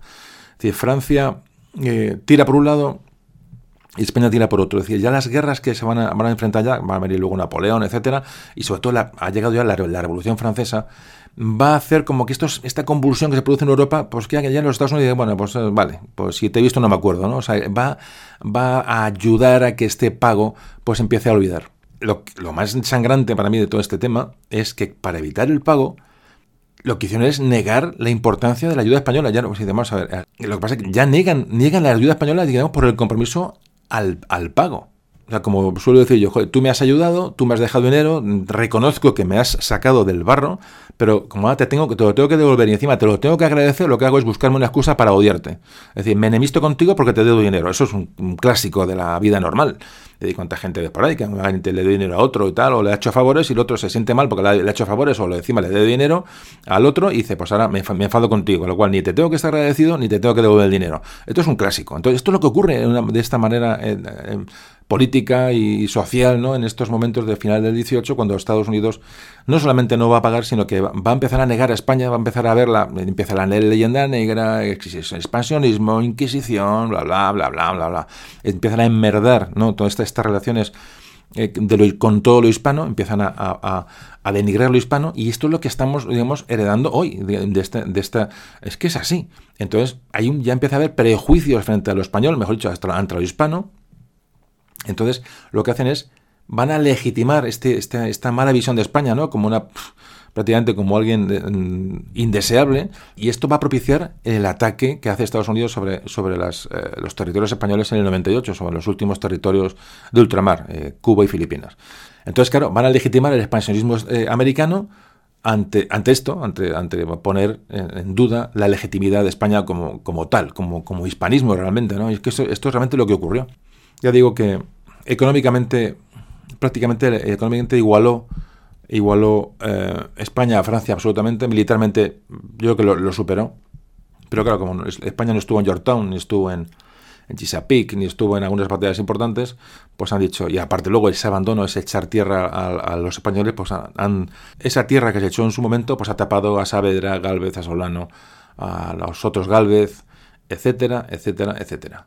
Y así nos encontramos. Entonces, ¿cómo se ve hoy, eh, de una manera, vamos a dar un poquito de frescura al asunto, es decir, cómo se ve hoy esta relación, ¿no? ¿Qué, se ha hecho para intentar recuperar el prestigio de España ante los Estados Unidos, e intentar reconocer esta deuda que tienen con nosotros, que la tienen, evidentemente la tienen, ya no solamente económica, que eso evidentemente se olvida, sino esa deuda moral, esa deuda social, ¿no? Que tienen los norteamericanos con, con España para agradecernos eh, aquella ayuda que en su día les, les, prestamos. Bueno, pues este, este tema lo vamos a hablar ahora con una charla que tenemos con Guillermo, Guillermo Fesser, que vamos a escuchar, vamos a escuchar a continuación, que tiene cosas muy interesantes que contarnos.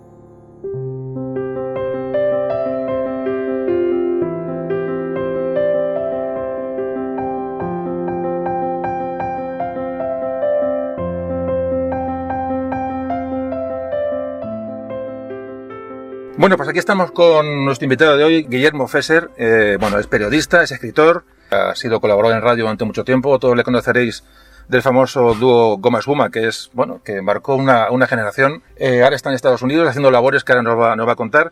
Pero bueno, aparte de toda esa trayectoria de televisión, de radio, escritor, etcétera, lo importante, lo que él le, pone en valor es que es oyente de memoria de un tambor.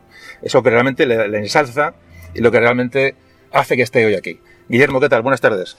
Pues estoy más a gusto que en brazos. Un poco sorprendido porque yo soy de Madrid, aunque vivo en provincias extranjeras ahora mismo, pero no sabía que Madrid era tan grande. Como han dicho, oye, vamos a comer para algún sitio del centro de Madrid y tal, yo no sabía que, que, el centro podía llegar a ser incluso más grande que los alrededores. ¿eh? Oye, ¿esto, ¿tú estás seguro que eso en Madrid todavía provincia? Le he secuestrado, le he secuestrado a Guillermo porque me quedado con él en el centro y le traigo aquí una zona en un restaurante que que bueno, que conocí y tal, y le he traído al extrarradio de Madrid, y bueno, para que, no, como le he traído por aquí, dice, me ha secuestrado, macho.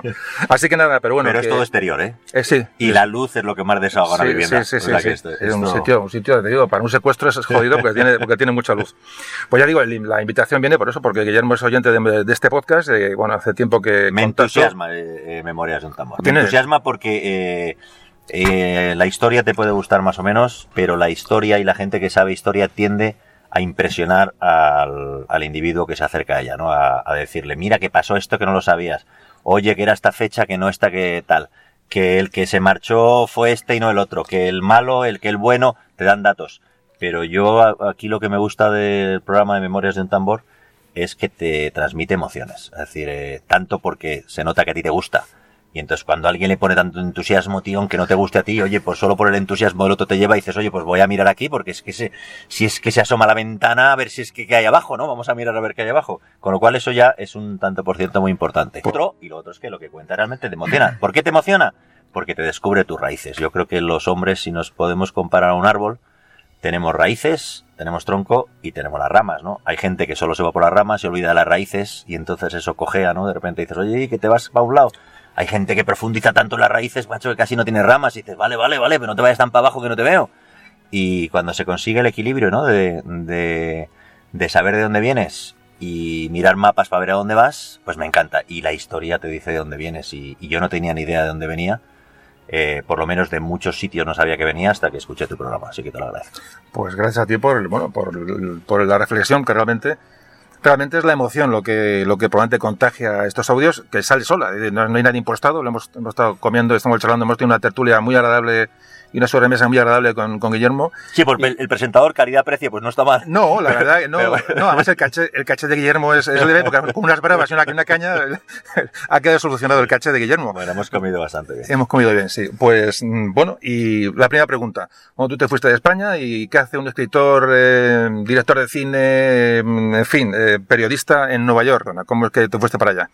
A 10 minutos del centro de Nueva York, porque ah. estoy en el Nueva York, claro, eso es muy curioso.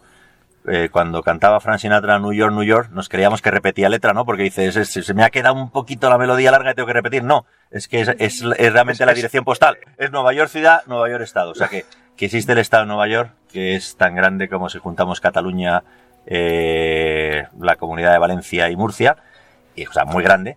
Y, y yo vivo en un pueblecito al norte de la ciudad de Nueva York. Pero bueno, me voy, y esta es la respuesta a la pregunta, por motivos personales, no me voy porque me tenga que ir. España me encanta en el momento en que me voy, me sigue encantando, eh, soy de aquí, me siento de aquí, tengo un programa de radio, se llama Como Espuma, que va fenomenal, eh, la vida me sonríe, pero me voy porque eh, estoy casado con norteamericana, con una chica de Estados Unidos, mis hijos son, son mixtos de jamón y queso, y entonces yo quería, que, yo quería, me parecía justo y necesario que ellos conocieran, ya habían conocido pues, la manera de ser en España, su idioma, su cultura, eh, su forma de, ver la vida. Quería que conocieran a su familia de allí, sus raíces, sus raíces, y entonces, bueno, pues nos fuimos. Y luego también porque, bueno, llevamos ya muchos años haciendo la historia de la radio, me pareció que, que bueno, pues es como el que le gusta mucho la primera comunión, pero no vas a hacerla todos los días. Digo, bueno, pues vamos, ahora vamos a probar. Claro, hemos estado, hemos estado hablando ahora, Guillermo y yo, nos llevamos un rato, de, bueno, llevamos toda la mañana charlando y, y la verdad que nos, nos unen sobre todo la edad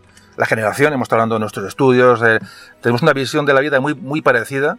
Hemos vivido tiempos muy parecidos, ¿no? De, hablamos de la transición, hemos vivido la transición muy importante, hemos vivido luego la, revolución tecnológica, es decir, que eh, parece que no, pero esas cosas unen bastante y tenemos un punto de vista muy parecido sobre, sobre la vida y sobre las cosas que, que también une y que también ayuda un poco a entenderse ya que esto, ya que esta entrevista tire para adelante.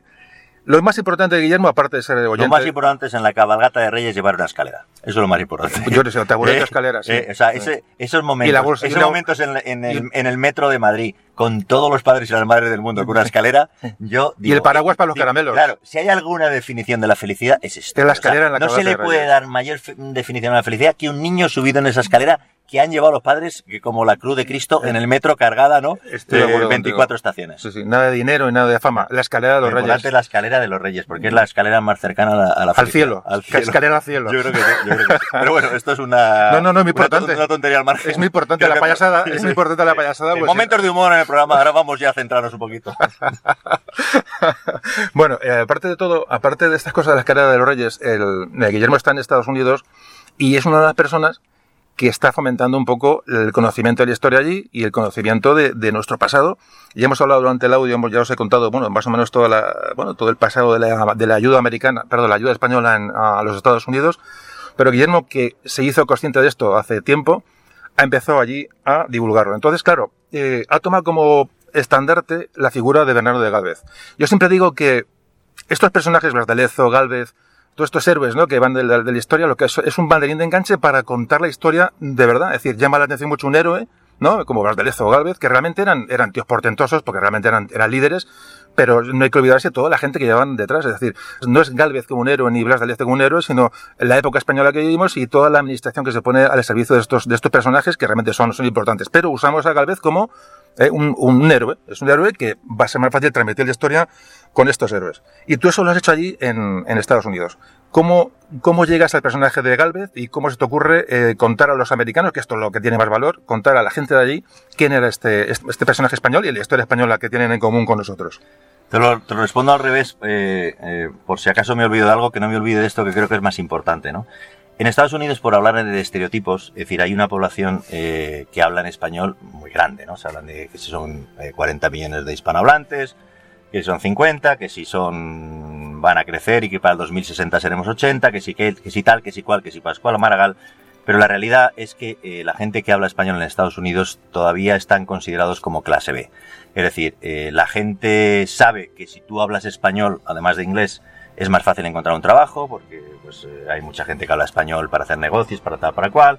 la gente sabe que si hablas español y enseñas a tu niño español, pues es más, es, eh, es más interesante para abrirle una serie de caminos porque hay 800 millones de personas que hablan español, pero la gente no asocia el español con, una, con, calidad o con un buen estilo de vida. Es decir, los, los que hablan español en Estados Unidos tienen un estereotipo de que son gente pues pobre, gente inculta, gente muy currante, muy trabajadora, que trabajan mucho, trabajan mucho y van a misa los domingos. Pero no, tú de mayor no quieres ser como el que habla español, quieres ser, en estereotipo hablo, ¿eh? Eh, como el que habla francés o como el que habla eh, alemán, sí, sí. porque es, parece que es el, el progreso y tal, ¿no? Entonces, Mm, a mí me molestaba mucho porque en Estados Unidos hay gente que habla español punteros en materias de todo tipo. O sea, podemos hablar desde el, MIT, o sea, la, la Universidad de la Tecnología, el Centro Mundial eh, de las nuevas tendencias, donde el vicepresidente, que es un genio, el tesorero, es un pavo de Barcelona. Podemos hablar del tema de la gastronomía, donde está José Andrés, que ya se ha convertido en un fenómeno social también y es español. O la gastronomía de Estados Unidos, la referencia es España ahora mismo, con las tapas. Eh, podemos hablar mm, de temas eh, sociales y de educación, donde está Ángel Cabrera, que es español, de presidente de una universidad en Virginia, George Mason, que es puntera también en muchas tendencias, bueno, mm, infinitamente, ¿no? Pero esa gente está escondida, porque esa gente vive diariamente en inglés. Entonces, ni los americanos saben que son españoles. Tú le preguntas a un americano de dónde es Nadal y te van a decir mm, algunos que es mexicano. Bueno, entonces, eh, ¿qué le pasa a Galvez?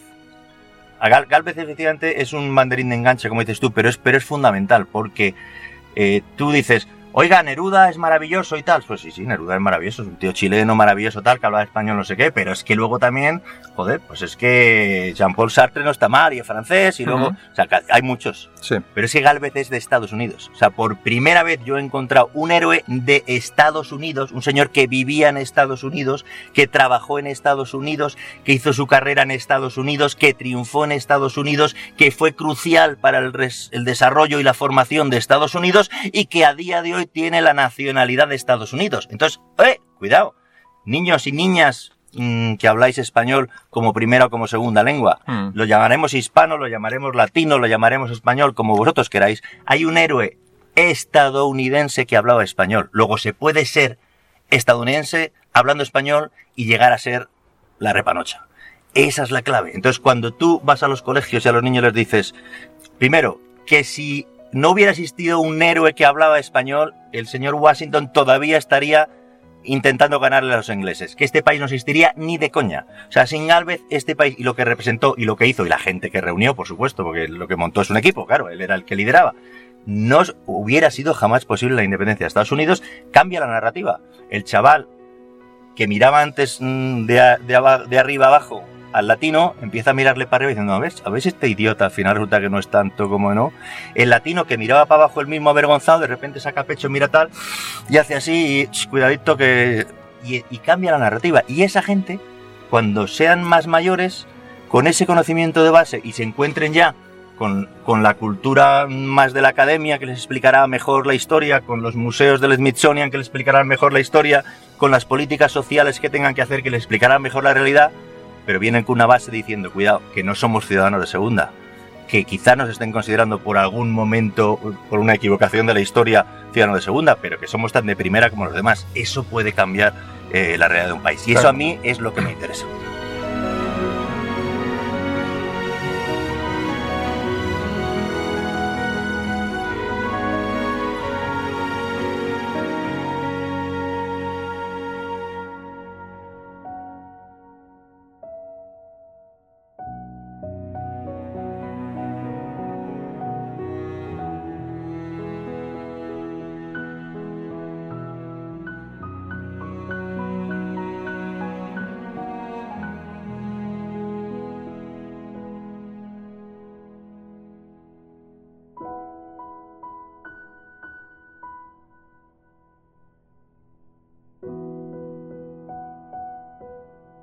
Claro, con esta visión que tienes, que me parece extraordinario, lo que tú haces es, evidentemente, utilizas, entre comillas, a Verano de Galvez para demostrar a esta gente que, lo hispano eh, es actual allí y que pueden agarrarse a él. Entonces, haces lo que creo que es más importante, es pasas un poco por encima de las cabezas atocinadas del americano medio de toda la vida y te vas a, los chavales. Y para ello lo que haces es editar, escribir dos libros, uno en español y otro en... Luego hablaremos para que lo quiera buscar. Dos libros pequeños, dos cuentos, dos libros infantiles, te digo, uno en, inglés y otro en, español, para, hablando de Galvez, sobre todo con la idea de ofrecerlo allí, de moverlo allí, y me parece genial, porque tú has ido ya, vas por los colegios, es, me parece una labor increíble, por eso digo que me, llama mucho la atención tu labor, porque creo que es, es lo importante, yo digo, no sé si llama, llamarlo ejemplar, pero casi, porque aquí hablamos mucho de la historia de España, de mejorarla, de subirla, de, recuperarla, pero al final hay gente como tú la que está haciendo la labor de campo, la labor, eh, esos pocos niños, porque al fin por mucho que tú te quieras multiplicar, pero lo estás consiguiendo, es decir, ¿qué, ¿cuál es tu labor? Eh, ¿Haces estos libros y qué haces? ¿Qué haces con ellos? Mira, es una, es una labor exponencial, porque, eh, bueno, yo hago los libros, yo he tenido la suerte de que yo he entrado sin proponérmelo en el sistema escolar estadounidense en los colegios bilingües, que hay muchísimos colegios bilingües en Estados Unidos, españoles en español-inglés, no solamente a lo mejor nos estamos imaginando en Florida o en Texas, en California, no, los hay también en Michigan y también los hay en Virginia y también los hay en Maryland y también los hay en Vermont y también los hay en New York, muchísimos y también los hay en New Jersey y en Massachusetts, hay muchísimos colegios por lo que he dicho al principio, que hay un gran interés por eh, que, que los niños, los padres saben que los niños si saben español les va a ir mejor la vida, aunque los padres no piensen que ser español es bueno. Claro, ya. Pero ahora saben que ese idioma puede ser útil. Con lo cual hay muchos colegios bilingües. Yo he tenido la suerte de que publiqué unos eh, libros, mm, no para los colegios, sino para que la gente fuera a la librería con los niños y los compraran en España, que eran de una niña que iba en silla de ruedas y de un detective privado eh, que se llamaba Niceto Calceta y descubrían misterios, ¿no? Era misterios no de quién ha robado el collar, sino de por qué el niño gordo saca malas notas así. Entonces investigaban eso y entonces por lo que sea, el libro de Ruedas empezó a entrar en colegios de Florida, eh, Ruedas y el misterio o algo así, o el enigma del campamento MT o como se llama, ya ni me acuerdo. Bueno, de ahí a otro colegio, pam, pam, pam, pam, y cuando llega el follón de Galvez, yo estoy en el circuito de lectura en español para niños pequeñitos en colegios bilingües, me pide otro libro y digo, vale, lo voy a hacer, pero en vez de que sea solo ficción, voy a hacer algo que cuente historia, y como yo no quiero predicar solo en casa, que está muy bien que los latinos nos sintamos que somos eh, gente interesante y tal, pero coño, si luego los demás nos miran para abajo, ¿para que no vale? Oye, perdón, antes de que cuentes el desarrollo de los libros, ¿cómo llega Galvez a tu vida? Galvez llega a mi vida porque yo como periodista, claro, yo estoy allí como, como corresponsal para, para Onda Cero, y, no corresponsal vamos, yo colaboro con el programa de Alsina y cada semana tengo que buscar una historia. Y entonces, bueno, pues como la gente de la comunidad española me conoce, porque una vez me ha tocado hacerle un favor a la embajada de presentar una cosa, otro día no sé cuántos, y otro día a lo mejor me han oído en la radio, me han visto en la tele, pues me dijo alguien, oye, que hay una chica que se llama Teresa en Washington que intenta colgar en el, en el Capitolio un cuadro de un tal Galvez. Un tal Galvez en el Capitolio, ¿quién es este? No tengo idea me acababa de aprender el nombre de Gardoki, que tampoco sabía quién era, y, bueno, ahora ya fíjate de lo que habré leído yo de Gardoki, En, los últimos cinco años. estamos hablando en este audio también de, esto, de estos personajes. Claro, o sea, pero eh, bueno, pues entonces de repente la llamé a Teresa, pero ¿cómo? ¿Pero qué cuadro? ¿Pero qué pesa onda? ¿Pero Galvez? ¿Pero, pero Luisiana? ¿Pero gobernador? ¿Pero tal? Bueno, y entonces como periodista cubro esa historia, eh, siguiendo a Teresa hasta que por fin pues llegan ya con la escarpia y el martillo, ¿no? Con el, con el senador Menéndez y lo colocan en el Senado y tal, y, y cuando termina eso es cuando me piden un segundo libro y digo, estoy con esto, ¿cómo podría hacer esto? ¿Sabes? Si, si yo les cuento um, a Galvez, a la gente de mi edad o a la gente de 40 años o de 30 años de Estados Unidos, están ocupados en otras cosas. Y entonces mañana viene un polaco y les habla de otra historia. Y mañana viene... El, tener un cuadro colgado es en el Senado, ¿no? El Congreso. es en el Senado. En el Senado. Un cuadro en el Senado te sirve, te sirve como, como arranque, ¿no? Te sirve. Claro, es la disculpa, es la disculpa. Eso es. Entonces, y, ese año se da también la ciudadanía honorífica, Obama le concede la ciudadanía honorífica a Galvez.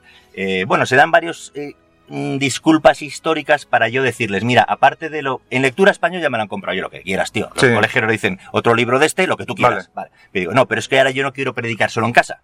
Quiero que los que hablan inglés y los que estudian inglés también se entiendan que los que hablamos español somos por lo menos igual de importantes que ellos, tío. Y, y, entonces quiero entrar en clases de lo que ellos llaman social studies, estudios sociales, que aquí sería historia, quiero que entren ahí. Y entonces eh, el, el libro ahora mismo está bastantes colegios que lo tienen en las clases de español como lectura, y entonces después de eso comenta, y bastantes colegios lo tienen en la clase de historia como historia y también comenta. Como yo no puedo ir a todos los colegios del mundo, pero bueno, supongo que cualquier persona que haya escrito un libro escolar que yo he estudiado libros escolares de mucha gente, no ha venido nunca a verme el, señor ese. O sea, que ya el libro, de por sí, ¿no? Llega a muchos más sitios que tú. Yo soy como un complemento, pero como yo entiendo que el complemento tampoco puede llegar a tantos sitios porque no puedes dar abasto a todos los colegios que les gustaría que llegara el payaso y les contara la historia a los niños. Ya ves. Pues lo que he hecho es, eh, con la ayuda de una fundación entre empresarios y políticos españoles y americanos que se llama Fundación Consejo España-Estados Unidos, eh, me han ayudado para eh, financiarme tecnológicamente eh, el soporte de una web que he diseñado yo con la ayuda de una gente muy interesante, en la cual eh, puedes entrar, se llama conocegalvez.com. Importante, conocegalvez.com. Y si quieres allí mismo lo puesdes cambiar en inglés y entonces nogalvez.com, pero bueno, tú puedes entrar en español, conoce pondré, pondré, un enlace a los que estéis escuchando, pero un enlace en la página web para que toda esta, esta información que está dando Guillermo la tengáis a mano, ¿vale? Perdona, sigue. Pues conocegalvez.com, ¿qué es? Es una manera de, de disfrutar aprendiendo. Yo creo que en la vida hay dos cosas fundamentales, por lo menos para mí. Una es pasarlo bien y otra es aprender cosas. Cuando estoy solo pasándolo bien, a mí por lo menos, después de un rato me entra un cargo de conciencia, digo, de macho, no estoy haciendo nada productivo aquí, estoy disfrutando y tal, pero, ¿no? Como la, como el complejo ese del resacoso del día siguiente, de, de no, uf, remor, remorcisol, qué horror, lo que da. Y si, y si estoy aprendiendo nada más que aprendiendo, digo, estoy trabajando, me estoy matando aquí, la vida es para disfrutar y tal. Pero cuando hago algo que estoy me parece que estoy aprendiendo y estoy disfrutando, pues, y encima, ha encantado línea. Y con chavales. Claro, me parece una maravilla, ¿no? Entonces, es yo digo, si a mí me gusta esto, uh -huh. pues a, los, a lo mejor a otros les gusta también. Entonces, ¿yo qué he hecho? He hecho una web en la que a los niños no les machaco a cosas y tal, sino que les pongo juegos para que lo pasen bien y ya que pasan bien llevando el barquito por aquí a coger las mantas, se dan cuenta que es que en un sitio de España llamado Palencia fabricamos mantas por un tubo para que los soldados de Washington, que luego salen en las películas, no pasaran frío porque nevaba y no tenían uniforme. Es que es muy complicado contar esto a un niño. Eh, no sé cómo lo hacen, imagino que tengas un tipo de estructura pedagógica o, tu propia intuición. Y la pregunta que te quiero hacer es, ¿Qué cara pone un niño, un niño rubio de ojos azules o un niño moreno con ojos negros eh, de origen hispano, me da igual cual, cuando tú le cuentas esto de Galvez? Los niños, ¿a qué edad, qué, qué, qué edad normalmente tienen Entre siete, los libros, los libros son entre 7 y 11 más o menos. Ahí es donde... Son, hay, ahí son esponjas. Ahí son esponjas, bueno, y ahí es donde la editorial, los libros de los, los colegios los compran para leer en español 7, 8, hasta 9, para leerlo en inglés en historia 9, 10, 11, más o menos. Ajá. Luego lo que pasa que es un tema que le interesa tanto a la... Mira, a mí me pasa, yo voy a, yo voy a un colegio a unos niños, ¿no? De la edad que sean, pequeñitos y tal. ¿Cuál es el, lo normal? Lo normal es que hay una profesora, Dios bendiga a la profesora, o un profesor, Dios bendiga al profesor. Porque yo voy un día me voy, pero ellos se quedan. Eh, y entonces, no. claro, dicen, ha venido este tío, no sabemos quién es y tal, sí. Y entonces tú notas en la cara del profesor que te saluda muy cariñoso, pero tú notas ya cómo se va relajando, cómo va pensando en el bocadillo que se va a comer, cómo se va acercando a la puerta del pasillo con la disculpa hay que hacer pis y cómo no, le vas a volver a ver en 45 minutos. pero claro, me, me, ha pasado y ya me... me sí. y, y, pero muchas veces, pero la mayoría de las veces, y ya sin, no por presumir, pero casi todas, que ese mismo profesor y profesora que se va escurriendo hacia la puerta según me oye hablar, no, se va escurriendo cada vez más despacio, más despacio, más despacio, hasta que llega a la puerta y casi como con corte, hace como que está mal cerrada, lo voy a cerrar y vuelve. Y vuelve. Porque le interesa tanto más que a los niños. Alucinan en colores.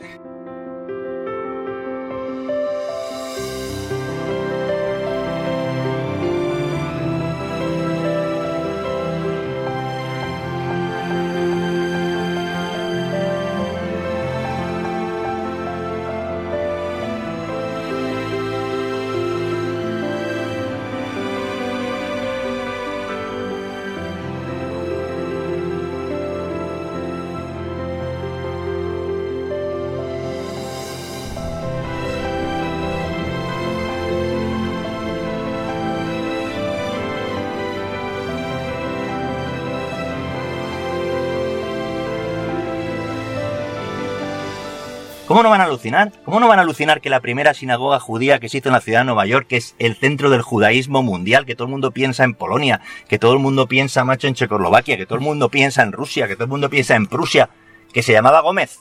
O sea, que los documentos más antiguos del judaísmo en Estados Unidos los trajo un pavo que se llamaba Gómez, tío. Uh -huh. Porque es que resulta que los españoles, ¿dónde se van a ir si los echan los reyes católicos? Pues uno de los sitios es Ámsterdam, que está el enemigo para que no nos cojan. Uh -huh. ¿Y quién viene a Nueva Ámsterdam? Pues los holandeses. ¿Y quién son los que saben navegar? Los judíos españoles, que se conocen las...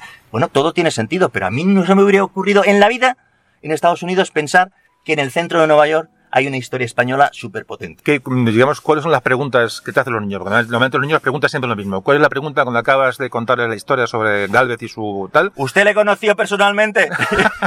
Eso después de explicar. 1775. Yo tampoco doy fechas, ¿eh? ¿Usted le conoció personalmente? Eh, una, que preguntan mucho, una que preguntan mucho también, ¿y qué os ha gustado más esa historia? Ah, cuando al final del cuento las niñas le regalan un helado. Bueno, yo eh, lo que hago no es bueno, para empezar, mi presentación no es sobre Galvez, porque yo... No, claro. No, yo a los niños voy y les está digo... muerto. No, a los niños voy y les digo, hola, yo he escrito un libro, o sea, he hecho un libro ilustrado, con un ilustrador. Entonces somos dos. Eh, si esto fuera una película, el guionista sería yo, que es el que escribe los diálogos, hola, llueve y tal, parece que viene el león, joder, que viene el león, corre, corre, corre. Y hay otro que es el que hace la fotografía, tal, que es el ilustrador que hace los dibujos. Entonces, yo os voy a enseñar hoy cómo hemos hecho un libro ilustrado. Y enseñándoos cómo hemos hecho un libro ilustrado, que es lo mismo que un storyboard, que es lo mismo que el resumen que se hace para hacer una película, os voy a enseñar cómo hacer una película. Por si acaso alguno de vosotros queréis hacer vuestro propio libro ilustrado o vuestra película. En el bote. Y entonces yo empiezo a explicarles por qué la niña en la página 1 es así de grande y el edificio pequeño, por qué pasaría si fuera más pequeña, por qué está iluminada así, por qué cuando subes la luz mm, te apetece bailar y cuando la bajas te da miedo. Eh, y, mientras tanto, los personajes, pues es Galvez, y les tengo que decir que era gobernador de Luisiana, que pasa. Les voy explicando retazos, pero yo les pongo en una dirección. Estás haciendo un poco de. Eres un, eres un maquiavelo. Bueno, yo, claro, no, yo les estoy poniendo en una dirección en que se interesen. El mensaje que se llevan, el único regalo que yo les doy así de claro, es el mismo que te he dado a ti. Eh, que, que os quede clarísimo que sin la ayuda de la gente que hablaba español en Estados Unidos, este país no existiría. Que os quede clarísimo. Y otra cosa, que os quede clarísimo otro concepto que les doy nada más. Cuando Washington, por decirlo Washington, porque no es pero bueno, cuando Washington declara eh, la guerra a los ingleses y a los escoceses, a los británicos, solo tiene un pequeño problema, y es que no tiene ejército, que no tiene uniforme para el ejército, que no tiene medicinas para el ejército en caso de que, de que, entren en combate. No, no, tienen pasta. Que no tiene, no tiene, pero no tiene pasta ni nada para fabricar, porque allí mm. no pueden fabricar moneda, no tienen moneda, no pueden fabricar eh, eh, mm, mosquetones ni pistolas, porque tampoco tienen fabricar de armas, no pueden, no, no, tienen fábricas de nada, todo les viene de Inglaterra, Inglaterra les corta el tal, no tienen nada, y encima no tienen ejército. Entonces, si no les pone un ejército que se lo puso España, macho, descaradamente, porque luego los franceses vinieron financiados por España y también vinieron, y los holandeses, pero eso ya es una guerra más en el mar. Pero, pero en el territorio, las mantas, las botas, ah. los, los, armamentos. Llegaron desde, Cuba. Mm. Las medicinas. porque eso, mira, una cosa que les, de lo que más les mola esto es cuando yo les digo, eh, Washington tenía dos enemigos. Uno, que era malo y tal, difícil, que eran los ingleses, y uno que era espantoso. La, que es el que ha matado o el que mató a la, la, mayoría de los soldados del ejército de Washington murieron por este segundo enemigo, que era así de pequeñito y que se llama mosquito, la malaria. Entonces, una de las cosas que hizo España es llevar desde el Perú, pero cantidad, toneladas y toneladas de quinina. Porque los nativos del Perú habían descubierto que, el, que la corteza del, del quino, macho, que la hervías y te curaba la malaria, y entonces no veas tú la cantidad de, de Kira que se metieron los soldados. Porque claro, Estados Unidos era un pantano. Claro, ahora vemos Manhattan y San Francisco, pero es que entonces eso era un pantano y no hemos Sí, además el ejército de Washington está en las zonas interiores que las zonas pantanosas y bastante insalubres, eso, eso es cierto. Pues entonces mm, la reacción de los chavales es, es me imagino, tú les orientas, como lo he dicho, con una especie de cuento, una especie de, bueno, de historia de cine, de historia de que ellos puedan hacer, puedan hacer por su cuenta, y les llevas a la historia de, de Galvez, de la historia de España allí. Y Claro. Y, luego quieren leer el libro. Vale. En clase. Luego le piden al profesor. Si, no, si no lo han leído ya, algunos lo han leído, pero muchos no. ¿Dónde se compra el libro? Profesor, el libro. Y el profesor, sí, sí, no os preocupéis que ya en clase. Mira, que, y, y, si, han leído el libro, quieren ver la web. Ah, pero, porque yo le digo al final, mira, este, ah, pero este barquito, ¿cómo se juega con, cómo se, ah, a ver, hay que descubrir las cosas que, que le dio Galvez a Washington en este, en este almacén. ¿Dónde está? Busca el pescado seco. ¿Por qué lleva el pescado seco? Claro, tío. Con que solo le suene el nombre de Galvez, a lo largo de, de su adolescencia, de su juventud, y le conecten con ese personaje después, ya es suficiente. Es que a un niño se le quedan flashes. Un día vino un tío, un tío eh, con cara de tal a la clase, eh, y me contó esto de, verano de Galvez. Y es que eso se queda grabado. Aparte que los profesores, evidentemente, también tienen su labor luego de, como tú dices, que te, que te escuchan. Además, hay muchos adultos y los padres de los niños. Decía, es una labor que estás haciendo increíble. ¿A cuánta gente más o menos podido llegar? ¿Cuántos niños aproximadamente? No sé, por, por preguntarte. Mira, ha estado, eh, solamente, solamente en el mes de octubre y de noviembre han sido 26 colegios, eh, 2.200 niños. Joder. Porque estamos dando clase por clase, si fuera pabellones, pero... Mm, ¿Número de colegios? Habré hecho, tío, habré hecho 250 colegios fácil. Qué barbaridad. Fácil. Es que hablamos- Eh, y, en, y hay, si hay 50 estados, pues me he podido recorrer 25 fácil. Es que hablábamos antes, cuando estábamos charlando, ya digo, durante la comida y tal, que le comenté yo a Guillermo, digo, es que yo cuando empecé este audio, estos podcasts, mi idea era orientarlos o a adultos o a niños, porque el público infantil es el que realmente... Pero claro, yo no sabía cómo llegar a un niño eh, con un audio. Es muy difícil, claro, tú has encontrado la manera de llegar a un niño, que es con, con una cosa gráfica, con un cuento, con, con imágenes. Se le va a quedar ahí, se va a olvidar de la historia, de- pero se le queda. Del nombre no se olvida, porque te voy a contar una cosa muy graciosa sobre el nombre. Yo es como empiezo para engancharlos, les digo, Sí. les digo eh, hoy vamos a hablar de un señor que se llama Bernardo, porque les cuesta mucho La al inglés sí. el Bernardo, Sí. el Bernardo, les cuesta el Bernardo de Galvez, y es el ya les hace mucha gracia. ¿no? Ah.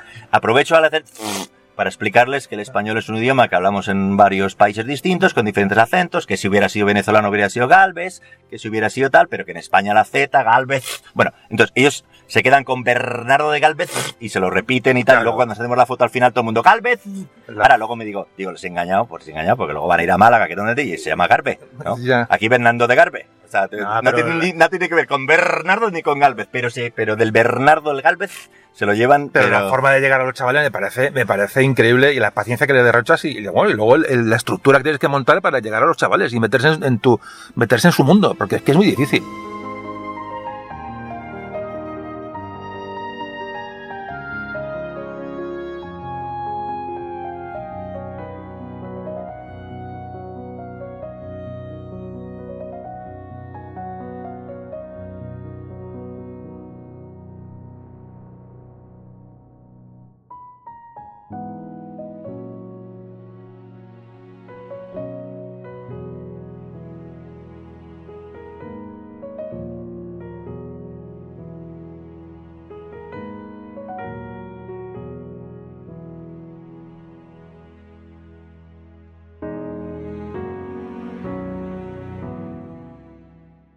Les hemos ayudado indirectamente y a lo mejor sin saberlo a los profesores. Porque eh, yo que he recorrido eh, tantos colegios me dado cuenta lo difícil que es la vida del profesor. es- o sea, a mí te quita la... Si quieres ser un buen profesor y te tienes que ganar niño a niño y tienes 40 pavos en el que te están chupando el alma, ¿eh? O sea, cuando acaba la clase, si has sido una creo. persona decente y has dado lo que tienes que dar, estás machacado, ¿eh?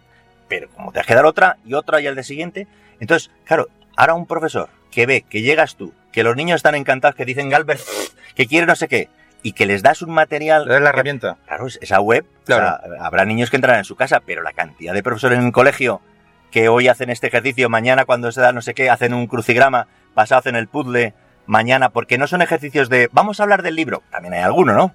Eh, en que tienes que ordenar, digamos, eh, cronológicamente las imágenes, pero la mayoría no tiene, no tienen que haberte leído el libro para nada. Eh, te explica lo que es un galeón, para saber cómo Yo- los españoles. Yo cuando vi lo que estabas haciendo, que, que bueno, hace tiempo que bueno, escuché, que hacías cosas, pero cuando ya me, me centré en tu trabajo, me pareció, es cierto, me siento acompañado, te lo digo sinceramente, en esta, esto es, eh, bueno, es una tarea que, que, que nos gusta, una cosa, una tarea social, evidentemente, y que, y como, antes comentábamos, un libro te repercute económicamente en lo mínimo, porque eso es lo que es una editorial, y estos libros, bueno, como dices tú, te llega al final un cheque a pedirte, a pedirte con tu mujer a cenar, y poco más, es decir, que estás dedicando un tiempo que realmente es tu tiempo, y estás dedicando con tu ilusión, porque te gusta a compartir, que es lo que yo hago aquí, compartir tus conocimientos, y sobre todo sacar de ese estanque nauseabundo en el que estamos metidos eh, que sigue siendo la, leyenda negra, decía, la visión del hispano en Norteamérica, hablamos de esto en, el- este audio que estamos ahora eh, hablando, eh, hablamos que, bueno, que hay un punto de, de- cuando España ayuda a los Estados Unidos, ahí se produce, digamos, un- una incomprensión que es, que es increíble, que es, como te debo pasta y te debo, y te tengo que agradecer lo que has hecho, te odio. Te odio para que no, para que, para, para evitar la correspondencia. Entonces, se crea una animadversión hacia lo hispano, hacia lo, bueno, lo que es, lo que es la leyenda, la leyenda negra, que eso se, luego va a, va a desembocar en la guerra del, del 98. Es decir, no hay ningún respeto, ni ningún cariño al hispano, cuando realmente fuimos eh, fundamentales en esto. ¿Qué queda, ¿Qué queda de este, digamos, no racismo, pero sí esta, esta visión de, de leyenda negra? ¿Qué queda todavía en la población americana? Porque imagino que tú eso lo, has percibido. Es, es muy curioso porque eh, lo que hace falta, mm, donde hace falta trabajar de verdad es en unir el pasado y el presente, porque son muy distintos. Me explico. El presente, España está vendida. Tú en Estados Unidos dices que eres de España, hablar de España, ya te la han comprado. La gente le entusiasma a España, tío. Eh, cualquier americano, aunque ellos no lo sepan, su sueño de la vida es tomarse una gamba roja del Mediterráneo en la playa de Altea. No lo saben, No saben ni dónde está Altea, ni han visto nunca una gamba roja. Pero te puedo jurar que tú pones un americano en la playa de Altea tomándose una gamba roja y ve a Dios Padre y levita. Mm. Entonces, España, el concepto España está vendido. O sea, el Mm. problema luego somos nosotros que, no, que, que cuando van a la taquilla, no, yo es que soy de solo de Burgos, pero de la parte del sur y yo solo la morcilla con cebolla. Yo la, la Sagrada Familia no se la puedo vender. Uy, yo no, el Camino Santiago no. Yo solamente llevo el vino de rueda y tal, no, al Bariño le gusta, pues no. O sea, no, no, no, no, no, no, hemos- no es que no exista la marca España. Tenemos a una gente buscando una marca España que no hay que buscarla, si ya la hemos hecho, si somos nosotros. Mira qué, qué vida, que le encanta a la gente esto. Pero, pues, tío, pues, pues, en vez de pelearnos y que el de Murcia y el de Santiago Compostela y el de Sevilla, coño, si es mucho mejor ir de, todos en un paraguas protegido. O sea, que es que no, no han aprendido, mira cómo lo han aprendido los comerciantes, por lo menos de mi ciudad que es Madrid, cuando se hicieron peatonales, ay, qué horror, qué tal, y luego están encantados, porque se- resulta que es la calle de la moda y cuando quieres ir a por bragas vas a una calle que está todo bragas, y es mucho mejor que haya siete, la competencia, venden muchas más bragas que antes, y lo de los paraguas, y eso bien, bueno.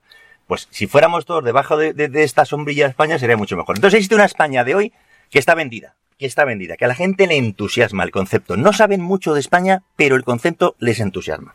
Y luego hay una España que ellos no saben que es la misma, que es lo curioso. O sea, no existe ese puente que es el que había que rascar con sus mm, debilidades y, su- y sus grandezas y juntar, que es la España antigua. Y de la España antigua ellos no saben que, igual que no sabía yo hace seis años, eh, cuidado, ellos. Sí, yo no sí, tenía sí, ni idea de Galvez hace seis años no saben que los españoles antiguos estuvieron en Estados Unidos. Se piensan que los conquistadores fueron de México para abajo.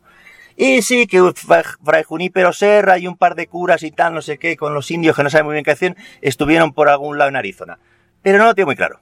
Ellos piensan que eso es un rollo de Washington, porque la historia de Estados Unidos ha contado desde que Washington gana para adelante, nadie ha rebobinado para atrás.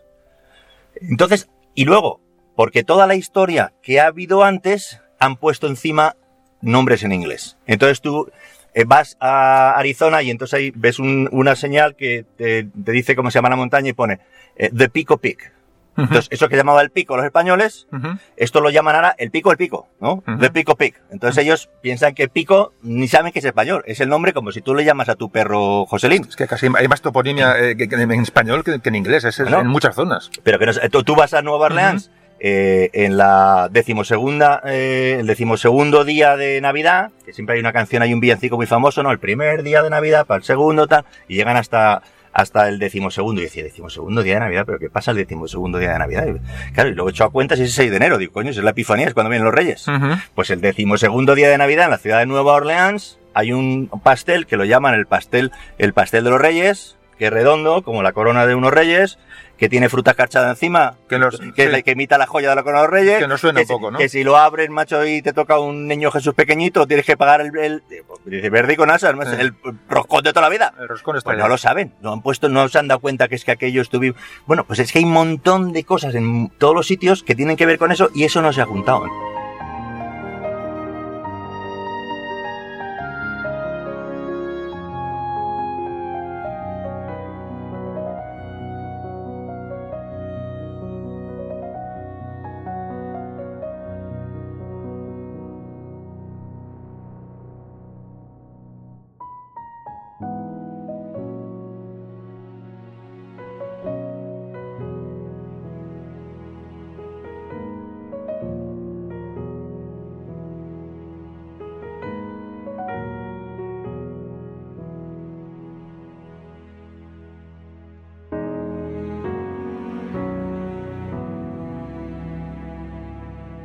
Bueno, entonces, Guillermo, bueno, pues agradecerte sobre todo, eh, primero, hayas colaborado en este podcast. Eh, ha sido un placer, ya digo, compartir contigo eh, Estoy mesa, encantado de mesa, visitar, visitar estas inmensas instalaciones porque eso yo sabía que el podcast era estudios, bueno los pero- estudios. sí pero nunca me había imaginado este- estas instalaciones ¿eh? estos los- estudios los estudios ¿no? centrales. sí los estudios centrales de, Bueno, y de estos son, un tambor. y estos son los viejos, los Es- nuevos, sí. los nuevos te quedas para atrás. haciendo reforma ¿no? Pues, como digo, que va, ha sido un, vamos, una, una sobremesa increíble. Bueno, me lo he también con Guillermo, aparte yo que, que nos une muchas más cosas de las que yo pensaba. Y ahora, para cerrar el, digamos, el primero, agradecerte que estés aquí, agradecerte tu labor eh, de esa unión con lo hispano, lo hispano y lo, y lo anglosajón, que es lo que tú, digamos, te pro- eh, intentas.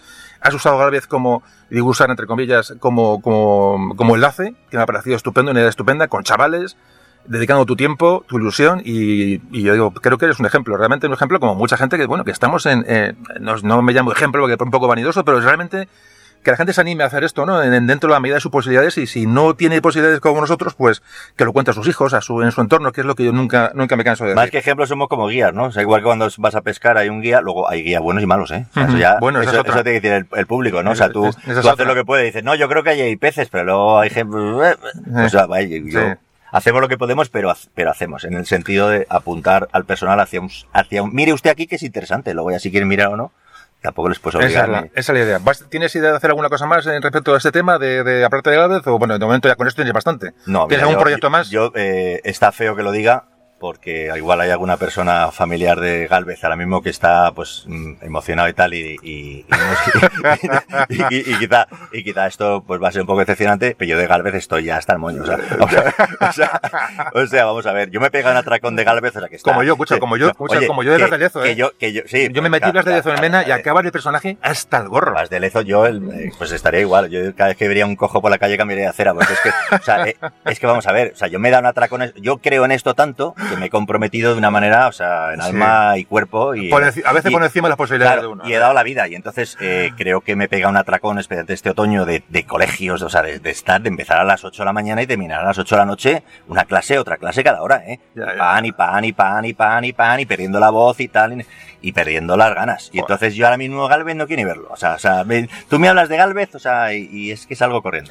Lo que pasa es que esto se me pasa en dos semanas y yo vuelvo con emoción, ¿no? Pero, pero bueno, todo en su medida, ¿no? Entonces, no, yo ahora, ahora mismo mm, no voy a meter... Ya, ya yo, no, he hecho bastante. Yo no soy profesor de historia y no, ah. no puedo competir con gente que sabe de esto. Yo, yo he tardado casi seis años en enterarme de lo que pero para escribir un libro de pero eres un buen un buen comunicador ya pero me, un libro de 10 páginas lo he hecho en seis años que yo no que yo no me puedo aprender yo no puedo parar otros seis años ahora mismo en, otras, en otras seis páginas en otras seis páginas macho porque porque resulta que es que ahora mola oñate no no yo oye ya, ya aprovechando como siempre viendo la oportunidad a, todos los que pasan por aquí a, colaborar eh, ¿Tienes algún libro recién escrito? ¿Vas a escribir algún proyecto tuyo para que la gente lo conozca?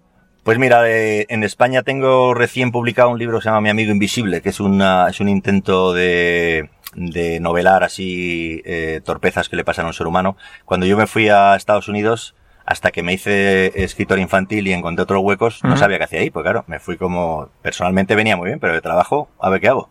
Yo venía de la radio y hablan en inglés, ya me contarás.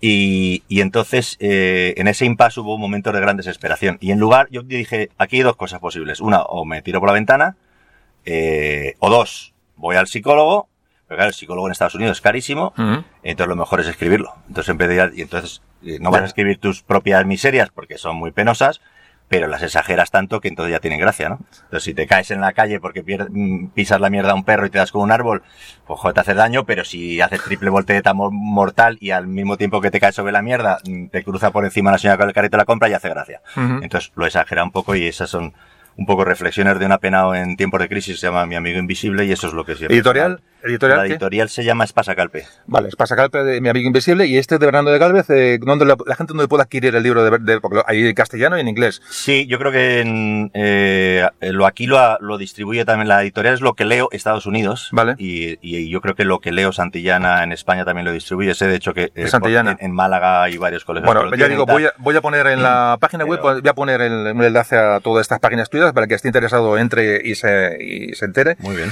Y por último, tienes un proyecto también de un podcast o en, ya brevemente. Ahí ah. estás grabando en la radio un programa en español y en inglés, eh, en ambos idiomas. Un poco también Nos hemos juntado tres periodistas, dos estadounidenses que hablan español y un español que habla inglés, que soy yo.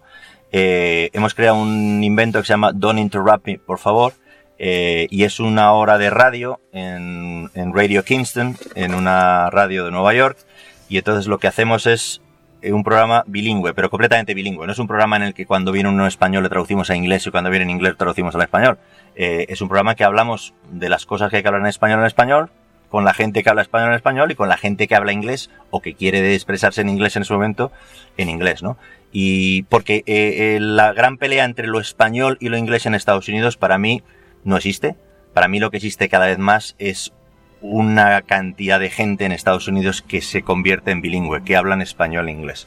Y en esa gente que habla español e inglés, hay una gran cantidad de gente que siente que el inglés es como la lengua buena, la que te da prestigio y que en español, pues en casa y tal, porque tu abuela no te entiende si no, pero que luego da un poco de vergüenza. Entonces lo que se trata en este podcast es de elevar el español a la misma categoría que el inglés, que cuando de repente habla Dr. Q, que Dr. Q realmente se llama el Dr. Quiñones, pero Dr. Q es el neurocirujano más prestigioso de Estados Unidos, es un señor que dirige eh, la sección eh, de, neurocirugía de la clínica Mayo, que es la más prestigiosa en el mundo en este campo, y es el tío más pionero en el planeta en la guerra contra los tumores de cáncer cerebral. Pues este señor Dr. Q es un señor que vino de México ilegal saltando la valla y que hoy es quien es, ¿no? Pues que que un tío que habla español, a Dr. Q, que le he escuchado muchas veces en las noticias, say hello because the brain and the problem in the brain is actually that you have the cells, de repente dice, porque el problema en el cerebro está, y dice, hostia, que habla español, esto está,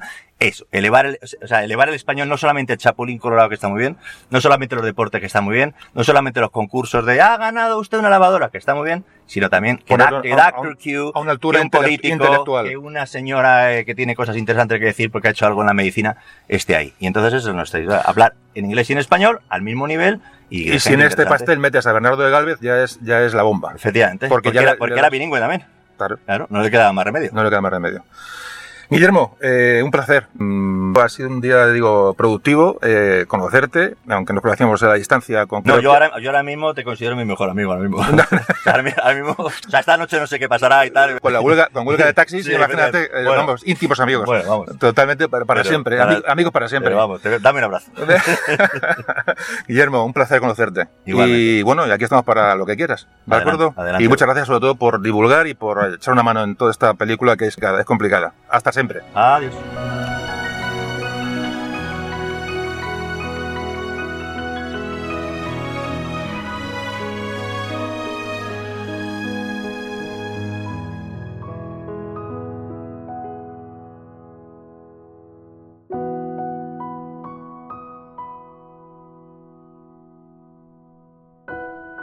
Bueno, pues eh, interesantísimo Guillermo, la verdad que es un personaje increíble, la verdad que es un grandísimo comunicador. Muy agradable, la verdad, y, ya digo, me he reído mucho con él, he pasado un rato muy agradable y bueno, espero seguir en contacto con, con Guillermo. Ya digo que de, la persona que le hemos escuchado tanto tiempo en radio y, tal, que, que, forma parte casi ya de, la vida de muchos, sobre todo de cierta, de cierta generación. Bueno, eh, pues me ha quedado claro y como siempre hago con todos los invitados, intento fomentar un poco sus obras, eh, reconocer un poco su trabajo. Ya digo, eh, como ha dicho Guillermo, y yo vuelvo a repetir, tiene un libro que se llama Conoce a Bernardo de Galvez pero los que lo buscáis por internet, afortunadamente hoy se puede conseguir, ya digo, pues alguno quiere para, bueno, para enseñanza, para tenerlo de recuerdo, y me parece una obra, un intento por recuperar la memoria, me parece fundamental, ¿no? Y luego, como ha comentado, tiene el libro Mi amigo invisible de Espasacalpe. Eh, Guillermo Fese le podéis buscar en, en, internet y encontréis su, obra y su, y su movimiento sin ningún problema. Bueno, pues nos vamos a ir acabando, vamos a ir hacia el epílogo. Hay que decir que, bueno, ya fuera del tema, del tema, el tema económico de financiación, donde nos quedamos antes, ¿no? La ayuda económica de España a Estados Unidos y esa, esa incomprensión o esa injusticia ¿no? que se cometió con España. Para ya un poco dar, ya acabar el tema, hay que decir que a partir de la victoria de Yorktown, fundamental, se produce en 1781. La posición inglesa ya empezó a ser imposible, aún hubo alguna victoria británica, por ejemplo, por ejemplo, victoria británica fue la, defensa de Gibraltar, que hablábamos en el audio de Gibraltar. Gibraltar no se logra reconquistar, eh, pero también sucede la, la, famosa derrota de De Grasse en la Dominica, que antes hemos hablado en 1782, que impidió el ataque a Jamaica, que también hubiera sido muy importante. Hubiera sido, sí que hubiera sido un golpe fuerte. A partir de entonces ya se busca la paz, sobre todo Londres es la que busca la paz, es decir, Inglaterra pierde la guerra, evidentemente, y en noviembre de 1782, eh, Inglaterra reconoce la independencia de los nuevos Estados Unidos de Norteamérica. Las negociaciones se producen en Versalles en, 1783, entonces Francia e Inglaterra a intercambiar territorios, España afortunadamente recupera Menorca, recupera las Floridas, el territorio de la Florida, y eh, cierra el paso por fin a Inglaterra a toda la zona de Centroamérica, en Honduras pero, como antes decía, y es importante, no logra uno de sus principales objetivos, que era Gibraltar. Probablemente aquí se puede haber conseguido Gibraltar. Apretando las negociaciones, Gibraltar se podía haber conseguido. Pero no se consiguió. Esta guerra va a dejar unos grandes problemas de, económicos en, Francia, eh, impuestos, eh, desajustes sociales que van a ser parte de las raíces de los acontecimientos que van a llegar en 1789 con la Revolución Francesa. Bueno, como antes hablamos con Guillermo, la visión de Galvez en los Estados Unidos ahora mismo, pues, pues que Galvez es el personaje estrella ¿no? de estas campañas, eh, o como español en las campañas de Estados, en Estados Unidos. Bueno, pues como antes hemos comentado, en el año 2014 hubo una resolución conjunta del Congreso y Senado norteamericanos que concedían el título de ciudadano de honor a título póstumo a Bernardo de Galvez. Entonces, un título que es importantísimo en los Estados Unidos es el reconocimiento oficial a la aportación española, digamos, a la independencia de los Estados Unidos, aunque injusta tarde, pero bueno, y, corta. Pero bueno, bien, eh, por lo menos se va, se va consiguiendo un poco ah, colocar las cosas en su sitio. Entonces, ¿qué pasó? En el año 1763, época de la Guerra de Independencia, el Congreso de los Estados Unidos dictó una orden para que se colgara el retrato militar de, Bernardo de Galvez, se reconoció la ayuda que dio Bernardo de Galvez, eh, bueno, entonces se dice que se cuelga un retrato de este hombre para reconocer su ayuda un retrato que nunca se llegó a colgar. Entonces, cuando se hablaba Guillermo de, Teresa, esta persona que conoces, este se llama Teresa Valcarce, es española y, estadounidense que vive en Washington, entonces es una ferrolana y, bueno, aquí un saludo, a, un saludo a Teresa y agradecimiento también, ya que estamos hablando de todo esto, un agradecimiento a su esfuerzo, que se, que se lo ha trabajado y mucho. Entonces esta, mujer consiguió que se alojara, eh, o sea, recuperó esta, esta orden que dictada eh, el Congreso en 1783 para que realmente se colgara el retrato de Bernardo de Galvez en el Senado de los Estados Unidos. Eh, que por cierto, aquella resolución es, descubierta por una asociación en Málaga. Hay mucha gente colaborando en recuperar la historia, como veis, y, bueno, al final pues se consiguen cosas. Y bueno, ya con el epílogo, eh, empezamos el epílogo de siempre, en las últimas, las conclusiones, hay que decir que datos ya generales, es decir, vamos a quedarnos con las ideas básicas de todo lo que hemos hablado, que llevamos ya un tiempo aquí charlando. En 1779 era el quinto año de la guerra y en este año la situación era de auténtico estancamiento de las operaciones militares. Entonces, cuando entra la intervención española con ese dinero y que va a propiciar la victoria de Yorktown, ese momento hay un antes y un después en la guerra de independencia de los Estados Unidos. Previamente, España entró en guerra y había abierto un segundo frente en el sur, fundamental. Este frente en el sur, como hemos dicho, evitó que los británicos controlaran la cuenca del Mississippi que podía haber hecho que la guerra hubiera acabado rápidamente. Entonces, eh, tanto el español de España como por supuesto de Francia fue decisivo, decisivo, pero de los dos. Sobre todo debido a los suministros que llegaron desde Cuba a través del río Mississippi, gracias a los gobernadores de la Luisiana, antes de que fue, Bernardo de Galvez, pero antes había estado eh, Luis, Luis Unzaga, del que no hemos hablado.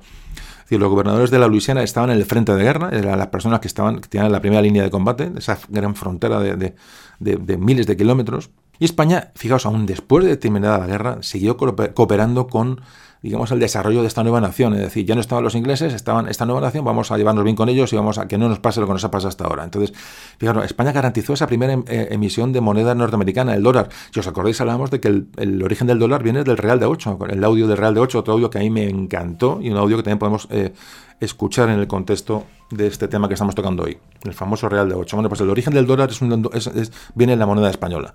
Digo, es el apoyo que se le da a los Estados Unidos. La ayuda de Francia fue muy importante, desde luego, pero la propaganda la, mm, la llevó a, cotas que realmente pues no eran. ¿no? Eh, evidentemente ayudó, pero mm, ya digo que se aprovecharon muy bien de, la propaganda. ¿Qué pasó también? Que, pues, que Francia firmó tratados oficiales con los embajadores eh, de las colonias. Eh, eh, porque en el primer momento no, no, no, ocultaron la ayuda. España sí ocultó durante el primer año la ayuda, y esto qué pasó, pues que esto a qué, a qué llevó, pues que no se firmaron tratados oficiales con, con, los colonos, con lo cual no, hay nada, no había nada escrito. Claro, esto también ha ayudado al olvido, y así ha aprovechado evidentemente para, para olvidar. Lo que pasa es que como hemos visto, la ayuda de España, y ya digo, como idea general, la ayuda de España fue por lo menos igual, igual por lo menos, que la que hizo Francia lo que pasa es que ha sido intencionadamente silenciada, como hemos visto hasta ahora. ¿Y por qué ese olvido? Como hemos visto, ya digo, repito, ya ideas generales, pues porque ese no, se reconoce. ¿Y qué pasó, como hemos comentado antes? Pues que el, no reconocimiento de esta ayuda española fue la raíz de ese desencuentro que va a haber ya entre España y Estados Unidos. Ya va a haber una percepción negativa eh, de los, del nuevo país norteamericano sobre sobre todo ya sobre lo, ya no solamente sobre España eh, en, Europa, sino sobre todo lo hispano, sobre todo lo católico que había en el sur ya de los Estados Unidos. Es decir, hay que pensar que España seguía estando en el sur de los Estados Unidos actuales. Como antes comentamos, esta deuda desde el derecho internacional hay que decir que no está liquidada para nada. Entonces, eh, hoy estaría vigente esta deuda, si se, ya digo, pero es absurdo reclamarla, ¿no? Lo que pasa que qué menos que un reconocimiento moral ¿no? de, bueno, de, esta ayuda histórica. Realmente, bueno, hoy somos herederos de lo que somos, pero, pero es una injusticia realmente tremenda y que hoy estamos aquí un poco sacando la luz. Incluso los intelectuales ya norteamericanos de principio del siglo XX, eh, los historiadores, eh, eh, negaban cualquier aportación española a la independencia de los Estados Unidos, pero es que ya la negaban frontalmente. Es decir, o sea, no solamente la olvidaban, sino que la negaban. España no existía para estos historiadores, con lo cual la sociedad norteamericana creció, ya, hablamos ya después de la guerra del 98, creció con esta, este, eh, esta tendencia, es decir, de lo antihispano, porque realmente no, no reconozco, es que encima, encima te miro mal. Es que es un, es un tema bastante, ya digo, bastante complicado. Y ya digo, por supuesto, ya la guinda de todo esto fue la, guerra hispano-norteamericana del, eh, de 1898, que bueno, que ya digo, fue ya, fue ya el golpe final. De hecho, hay mm, historiadores norteamericanos que reconocen que la guerra del 98 fue una, guerra racial, una guerra racial entre lo hispano y lo norteamericano. O sea, aquí ya entran, fundamentos que se nos escapan, ya ni siquiera fundamentos económicos, es decir, había, una lucha contra una raza realmente, ¿no? Hay un punto de racismo en, en este conflicto hispano-norteamericano. Todo esto se alimenta constantemente, digo, desde el final de la guerra de independencia norteamericana repito, y no me canso de decirlo, dirás que pesado, si hay algo injusto históricamente, y que, hay muchas injusticias históricas, evidentemente, pero si hay una injusticia cercana a nosotros y que sea más flagrante es esta, porque encima luego, ya digo, la guerra de Cuba y Filipinas, pues nos mandaron a paseo. En los tratados después de la guerra de independencia, los, los eh, bueno, los, mm, los, representantes norteamericanos en la, en, la, paz eh, en París, lo que hacen es cuantificar muy por debajo las, las cifras, es decir, dan cifras falsas Llegan a afirmar que la contribución española había sido ínfima, es decir, la idea era no pagar. Evidentemente, eh, esto mancha las relaciones entre los dos países, es decir, ya nacen mal.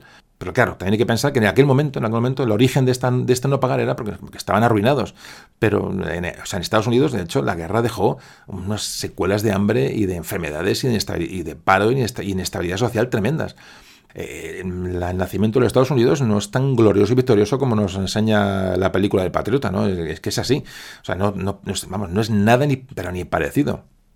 Fijaos cómo cuando nacen los Estados Unidos dan una impresión de un país quebrado. Es decir, el proyecto americano o norteamericano, eh, para los ojos de los, de los europeos, era prácticamente inviable.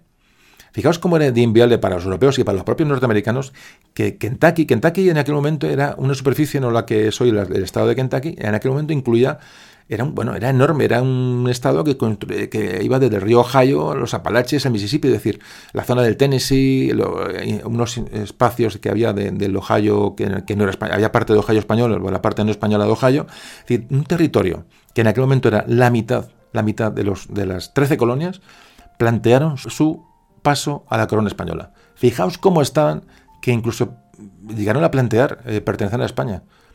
Con eso ya digo bastante. Bueno, pues de esto tampoco se sabe nada. Claro, estas circunstancias en las que nacen los Estados Unidos, pues nacen ya con una falta de lealtad absoluta a la hora de, apreciar y agradecer los préstamos españoles, la ayuda militar española, eh, realmente los, muertos que pusieron los españoles en las, campañas en, Florida y, eh, en, Centroamérica para, debilitar a los ingleses. Y además, como te decía, se va a consolidar una idea de, soberbia y hostilidad hacia lo español.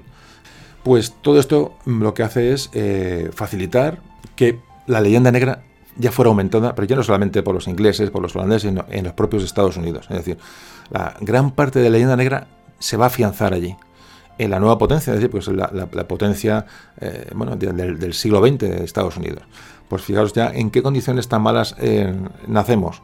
Eh, todo esto también puede explicar, evidentemente, nuestros sucesos nacionales, es decir, si, si, desde fuera, sino, ya que encima es una, España es una potencia en declive, como ya lo era desde principios del, del, del 19, Encima, la gran potencia que era Inglaterra nos ve mal porque hemos sido sus enemigos ancestrales y la nueva potencia que nace ya en el siglo XX es Estados Unidos y nos sigue viendo como, como prácticamente como eh, los tirados de ahí al lado, ¿no? El vecino pobre. Pues claro, esto también puede explicar la, bueno, la pasividad que se ha tenido con los, sucesos que se iban produciendo en España. Todo, todo se mete, si se mete en la bolsa nos va a dar explicaciones de por qué hemos llegado a lo que hemos llegado, ¿no? Que lo vimos eh, claramente en el último audio, en el audio 65 de la Segunda República todo va concatenado, es decir, aquí nada sucede porque sí, todo tiene un, si se uno hacia atrás, va encontrando orígenes, a veces remotos, pero son orígenes.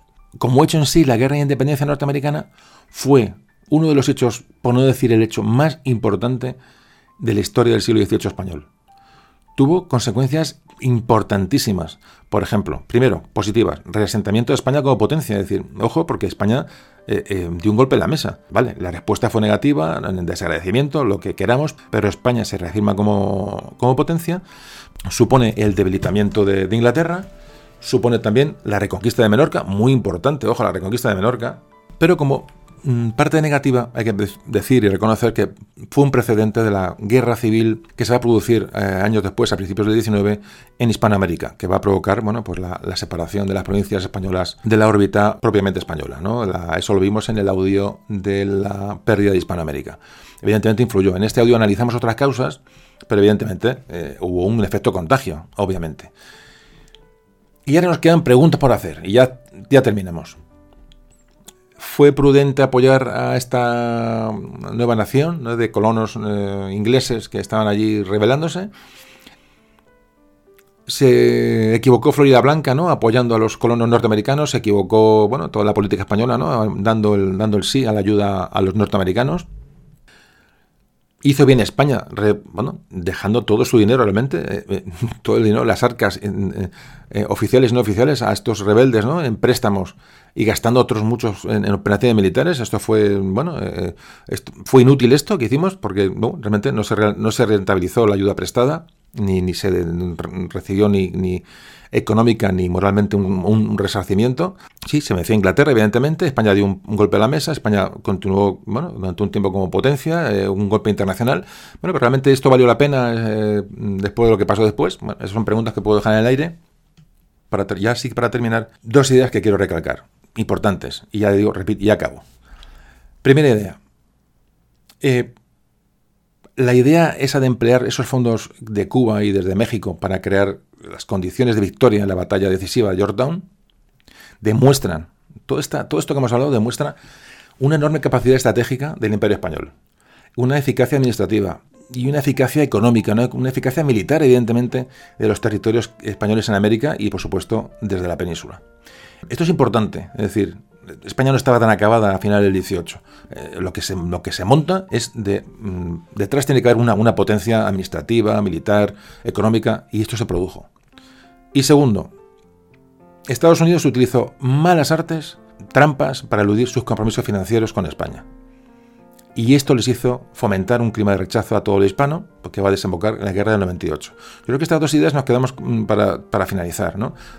¿Qué os puedo contar? ¿Os imagináis, ya hablando un poco ya de, la historia bonita, ¿no? De, esta gente que estuvo allí, ¿os imagináis a Bernardo de Galvez, eh, eh, como antes hemos hablado, arengando eso que dijo, dice, que, como, que, dijo en Pensacola, dijo, el que tenga honor y valor que me siga. Él solo allí dijo, allá vamos, y se lanzó con su puñado de hombres, ¿no? Temerariamente, evidentemente, en la bahía de Pensacola, como se lanzó hacia los cañones ingleses. ¿Os imagináis a Bernardo de Galvez, eh, ya digo, no hace tanto? este personaje principal ¿no? en nuestra historia. ¿Os imagináis a su, a su padre, a Matías, a Matías de Gálvez, con otro puñado de hombres entre mosquitos entre malarias, reconquistando los fuertes en la selva de, Nicaragua y Honduras para expulsar a los ingleses de, que están llevando lo, que no debían? ¿Os imagináis a ese otro personaje que hemos hablado, Francisco Solano, ese navegando, viendo velas inglesas en el lontananza, es decir, cambiamos el rumbo bajo, bajo mi responsabilidad y llegar a burlar a aquella, aquella escuadra inglesa que los hubiera machacado y llevar a aquellos 12.000 soldados sanos hasta La Habana que fueron vitales para las, campañas de Galvez? ¿Os imagináis a Francisco de Saavedra, ese que personaje que hemos hablado antes, desconocido también, recaudando fondos desesperadamente para apoyar eh, a la última batalla de, Yorktown, esa persona buscando entre los comerciantes de La Habana pidiendo dinero desesperado? ¿O podéis ver igual a Juan, de Miralles muriendo en la casa de, de su amigo George Washington? Que además le visitó para comprobar cómo iba la marcha de la guerra. Podéis ver otro personaje, Luis de Córdoba, que hemos hablado, entrando, entrando en Cádiz con esos 52 navíos capturados, cargados hasta arriba de material inglés. ¿Os imagináis todos estos personajes? ¿Os imagináis a tantos y tantos y tantos y tantos? Bueno, pues hoy, sin embargo, Estados Unidos solo conoce a Lafayette. Esa es la triste realidad. En fin, como siempre, han quedado mil cosas en el tintero, evidentemente, pero estos audios no pretenden ser una enciclopedia, de luego, y, pero bueno, espero haber eh, descubierto algunos y recordado a otros pues, este episodio tan desconocido, eh, tan injusto eh, de nuestra historia. La verdad, en comparación con el audio anterior, os digo de verdad, el audio 65, no os hacéis una idea de lo a gusto que me he quedado tratando este tema, pero no lo podéis ni imaginar. Gracias por estar ahí, gracias por ayudarme a contar esto a la gente y a ver si prontito nos vemos hablando otra vez de historia, a ver si es lo antes, lo antes posible. Y ya digo, muchas gracias a todos por, sobre todo por ayudar. Un saludo y un abrazo de José Carlos.